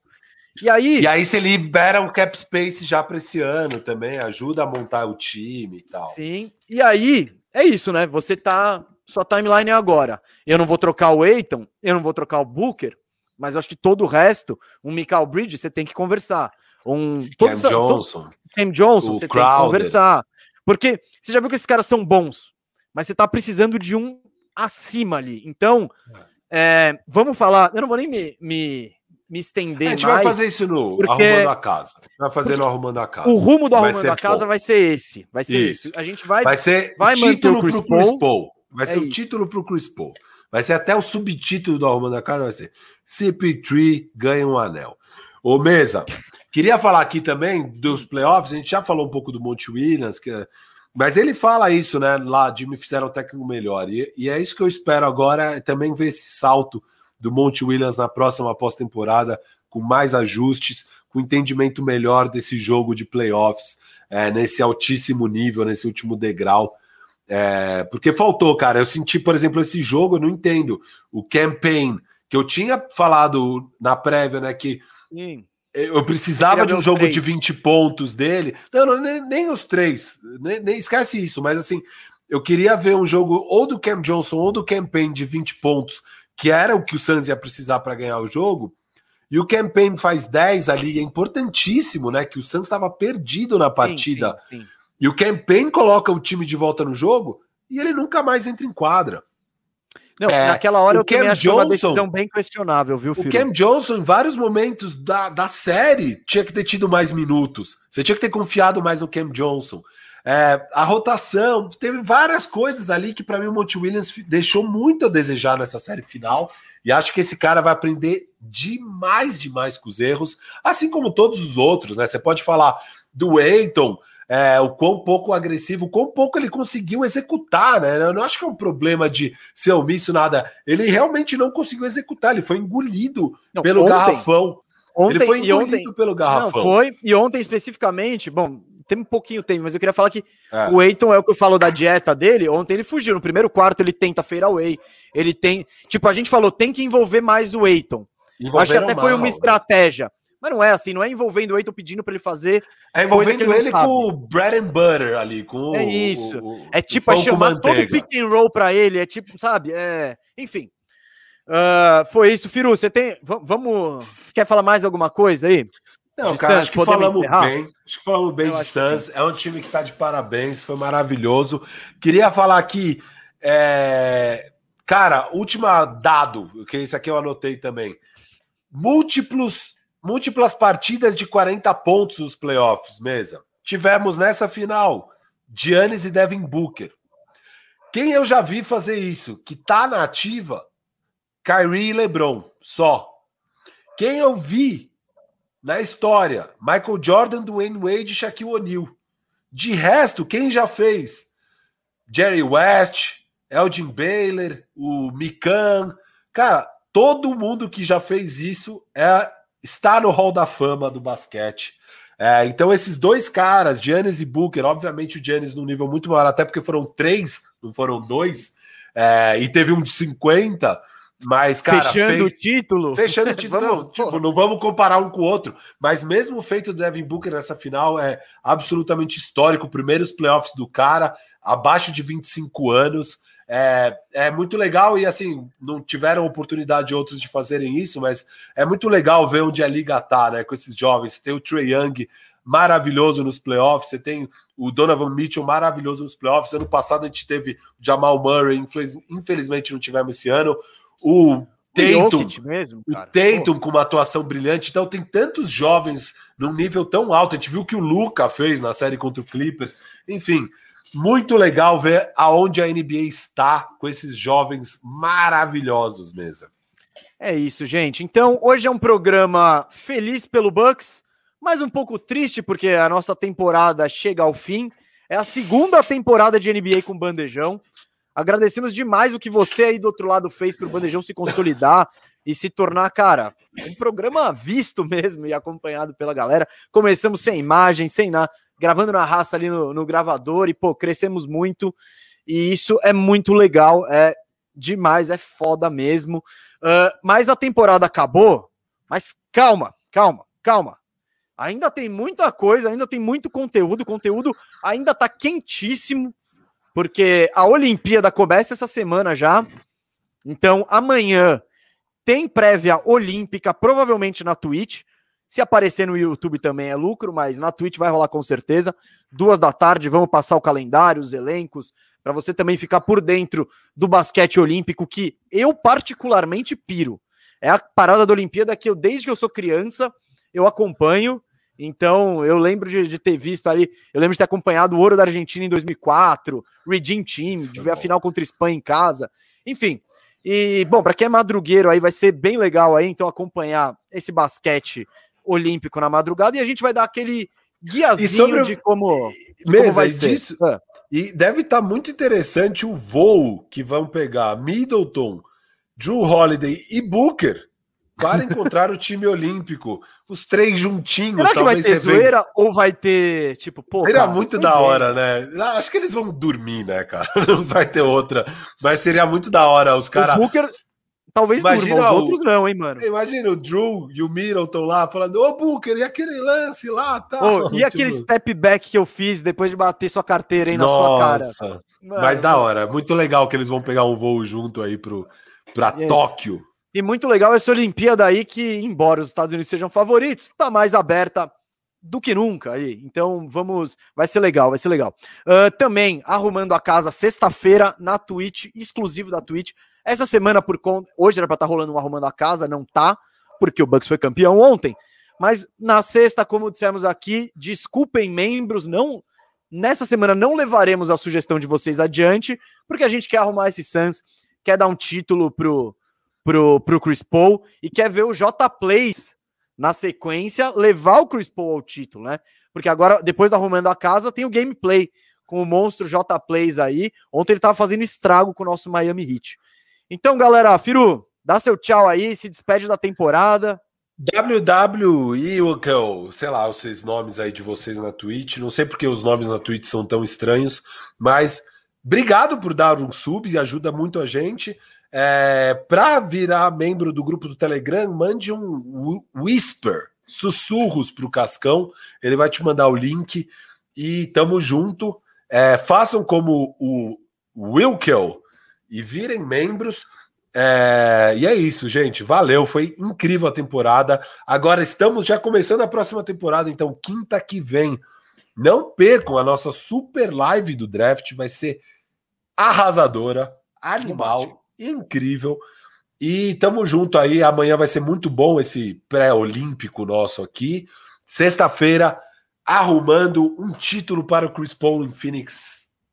Tamo junto, é, valeu. É isso. Galera, bom, se você quiser conversar comigo, com o Firu, segue a gente nas redes sociais. Segue também o canal Bandeja em tudo que der, sempre arroba canal Bandeja, barra canal Bandeja, enfim, para ficar por dentro de tudo. E eu só queria dizer do fundo ah, do coração. Eu... Ah, não, não, o Vitor Augusto mandou um superchat para perguntando se os inscritos da Roxinha, que é a Twitch, eles chamam de Roxinha, Esse se dá os mesmos é, se o sub, então, tem os mesmos benefícios do membros do YouTube. Cara, não exatamente os mesmos, porque, inclusive, a gente vai eventualmente soltar conteúdos, sei lá, um, tá, tá nos planos de um dia ter radar só para membros, sabe? Uns radares menos populares só para membros, com fatos históricos e tal, que é o tipo de radar que não dá tanta audiência, então a gente quer soltar essas pérolas só para os membros e isso não vamos conseguir soltar na Twitch. Então, não vão ser exatamente os mesmos. E a Twitch dá uns tipos de benefícios exclusivos que é típico dela. Sei lá, você não vai ver anúncio. Isso não tem nada a ver com o Facebook. Mas o que a gente consegue dar é acesso ao grupo do Telegram, com certeza. E estamos vendo se vai dar acesso à live exclusiva mensal para membros. Inclusive, alguém acabou de comentar aqui que eu e o mês a gente deveria interagir mais com o chat, seria mais legal. Cara, é impossível. Só de interagir com o super chat, olha, já estamos estourando o tempo. Se a gente traz isso com o chat, não ia ter programa. Por isso que a gente criou a nossa live mensal só para membros. Ali a gente não tem pauta, não tem nada. A gente abre aqui a, chega. A, abre a, a, o stream e fica só respondendo o chat. Então, se você quer esse tipo de conteúdo, vire membro ou dê o sub. É, o sub não garante, a gente vai tentar disponibilizar a mesma live para o sub. Acho que é possível, não tenho certeza. Membro no YouTube com certeza vai ter. Inclusive, vamos marcar. Até o fim dessa semana, a gente deve marcar a data da live, que deve ser na semana que vem, também não garanto. Tá tudo muito corrido aí com o deve ser na semana que vem, vai ser na semana que vem. É, tem que ser, né? Tem que ser, senão é a gente vai ficar devendo para os caras. Não, não, vamos, não vamos dever. Semana não que vem vai rolar. vai rolar. Vai rolar, vai rolar, vai rolar, vai rolar. Bom, gente, queria dizer agora do fundo do meu coração que foi um grande prazer acompanhar essa temporada da NBA com vocês, de estar tá toda semana aqui trocando ideia, vendo o que acontece, dando palpite errado, dando palpite certo, mas principalmente trocando ideia de basquete, que é a parada que eu e o Firu mais gostamos de fazer e, cara, só conseguimos fazer mesmo assim, com estrutura de um jeito tão legal, porque tem você aí do outro lado da tela nos escutando. Então, gente, foi incrível essa temporada. Essa foi só a segunda temporada de NBA com bandejão acompanhando e com certeza virão muitas e muitas e muitas outras pela frente. Muito obrigado pela moral de sempre e até amanhã. Valeu!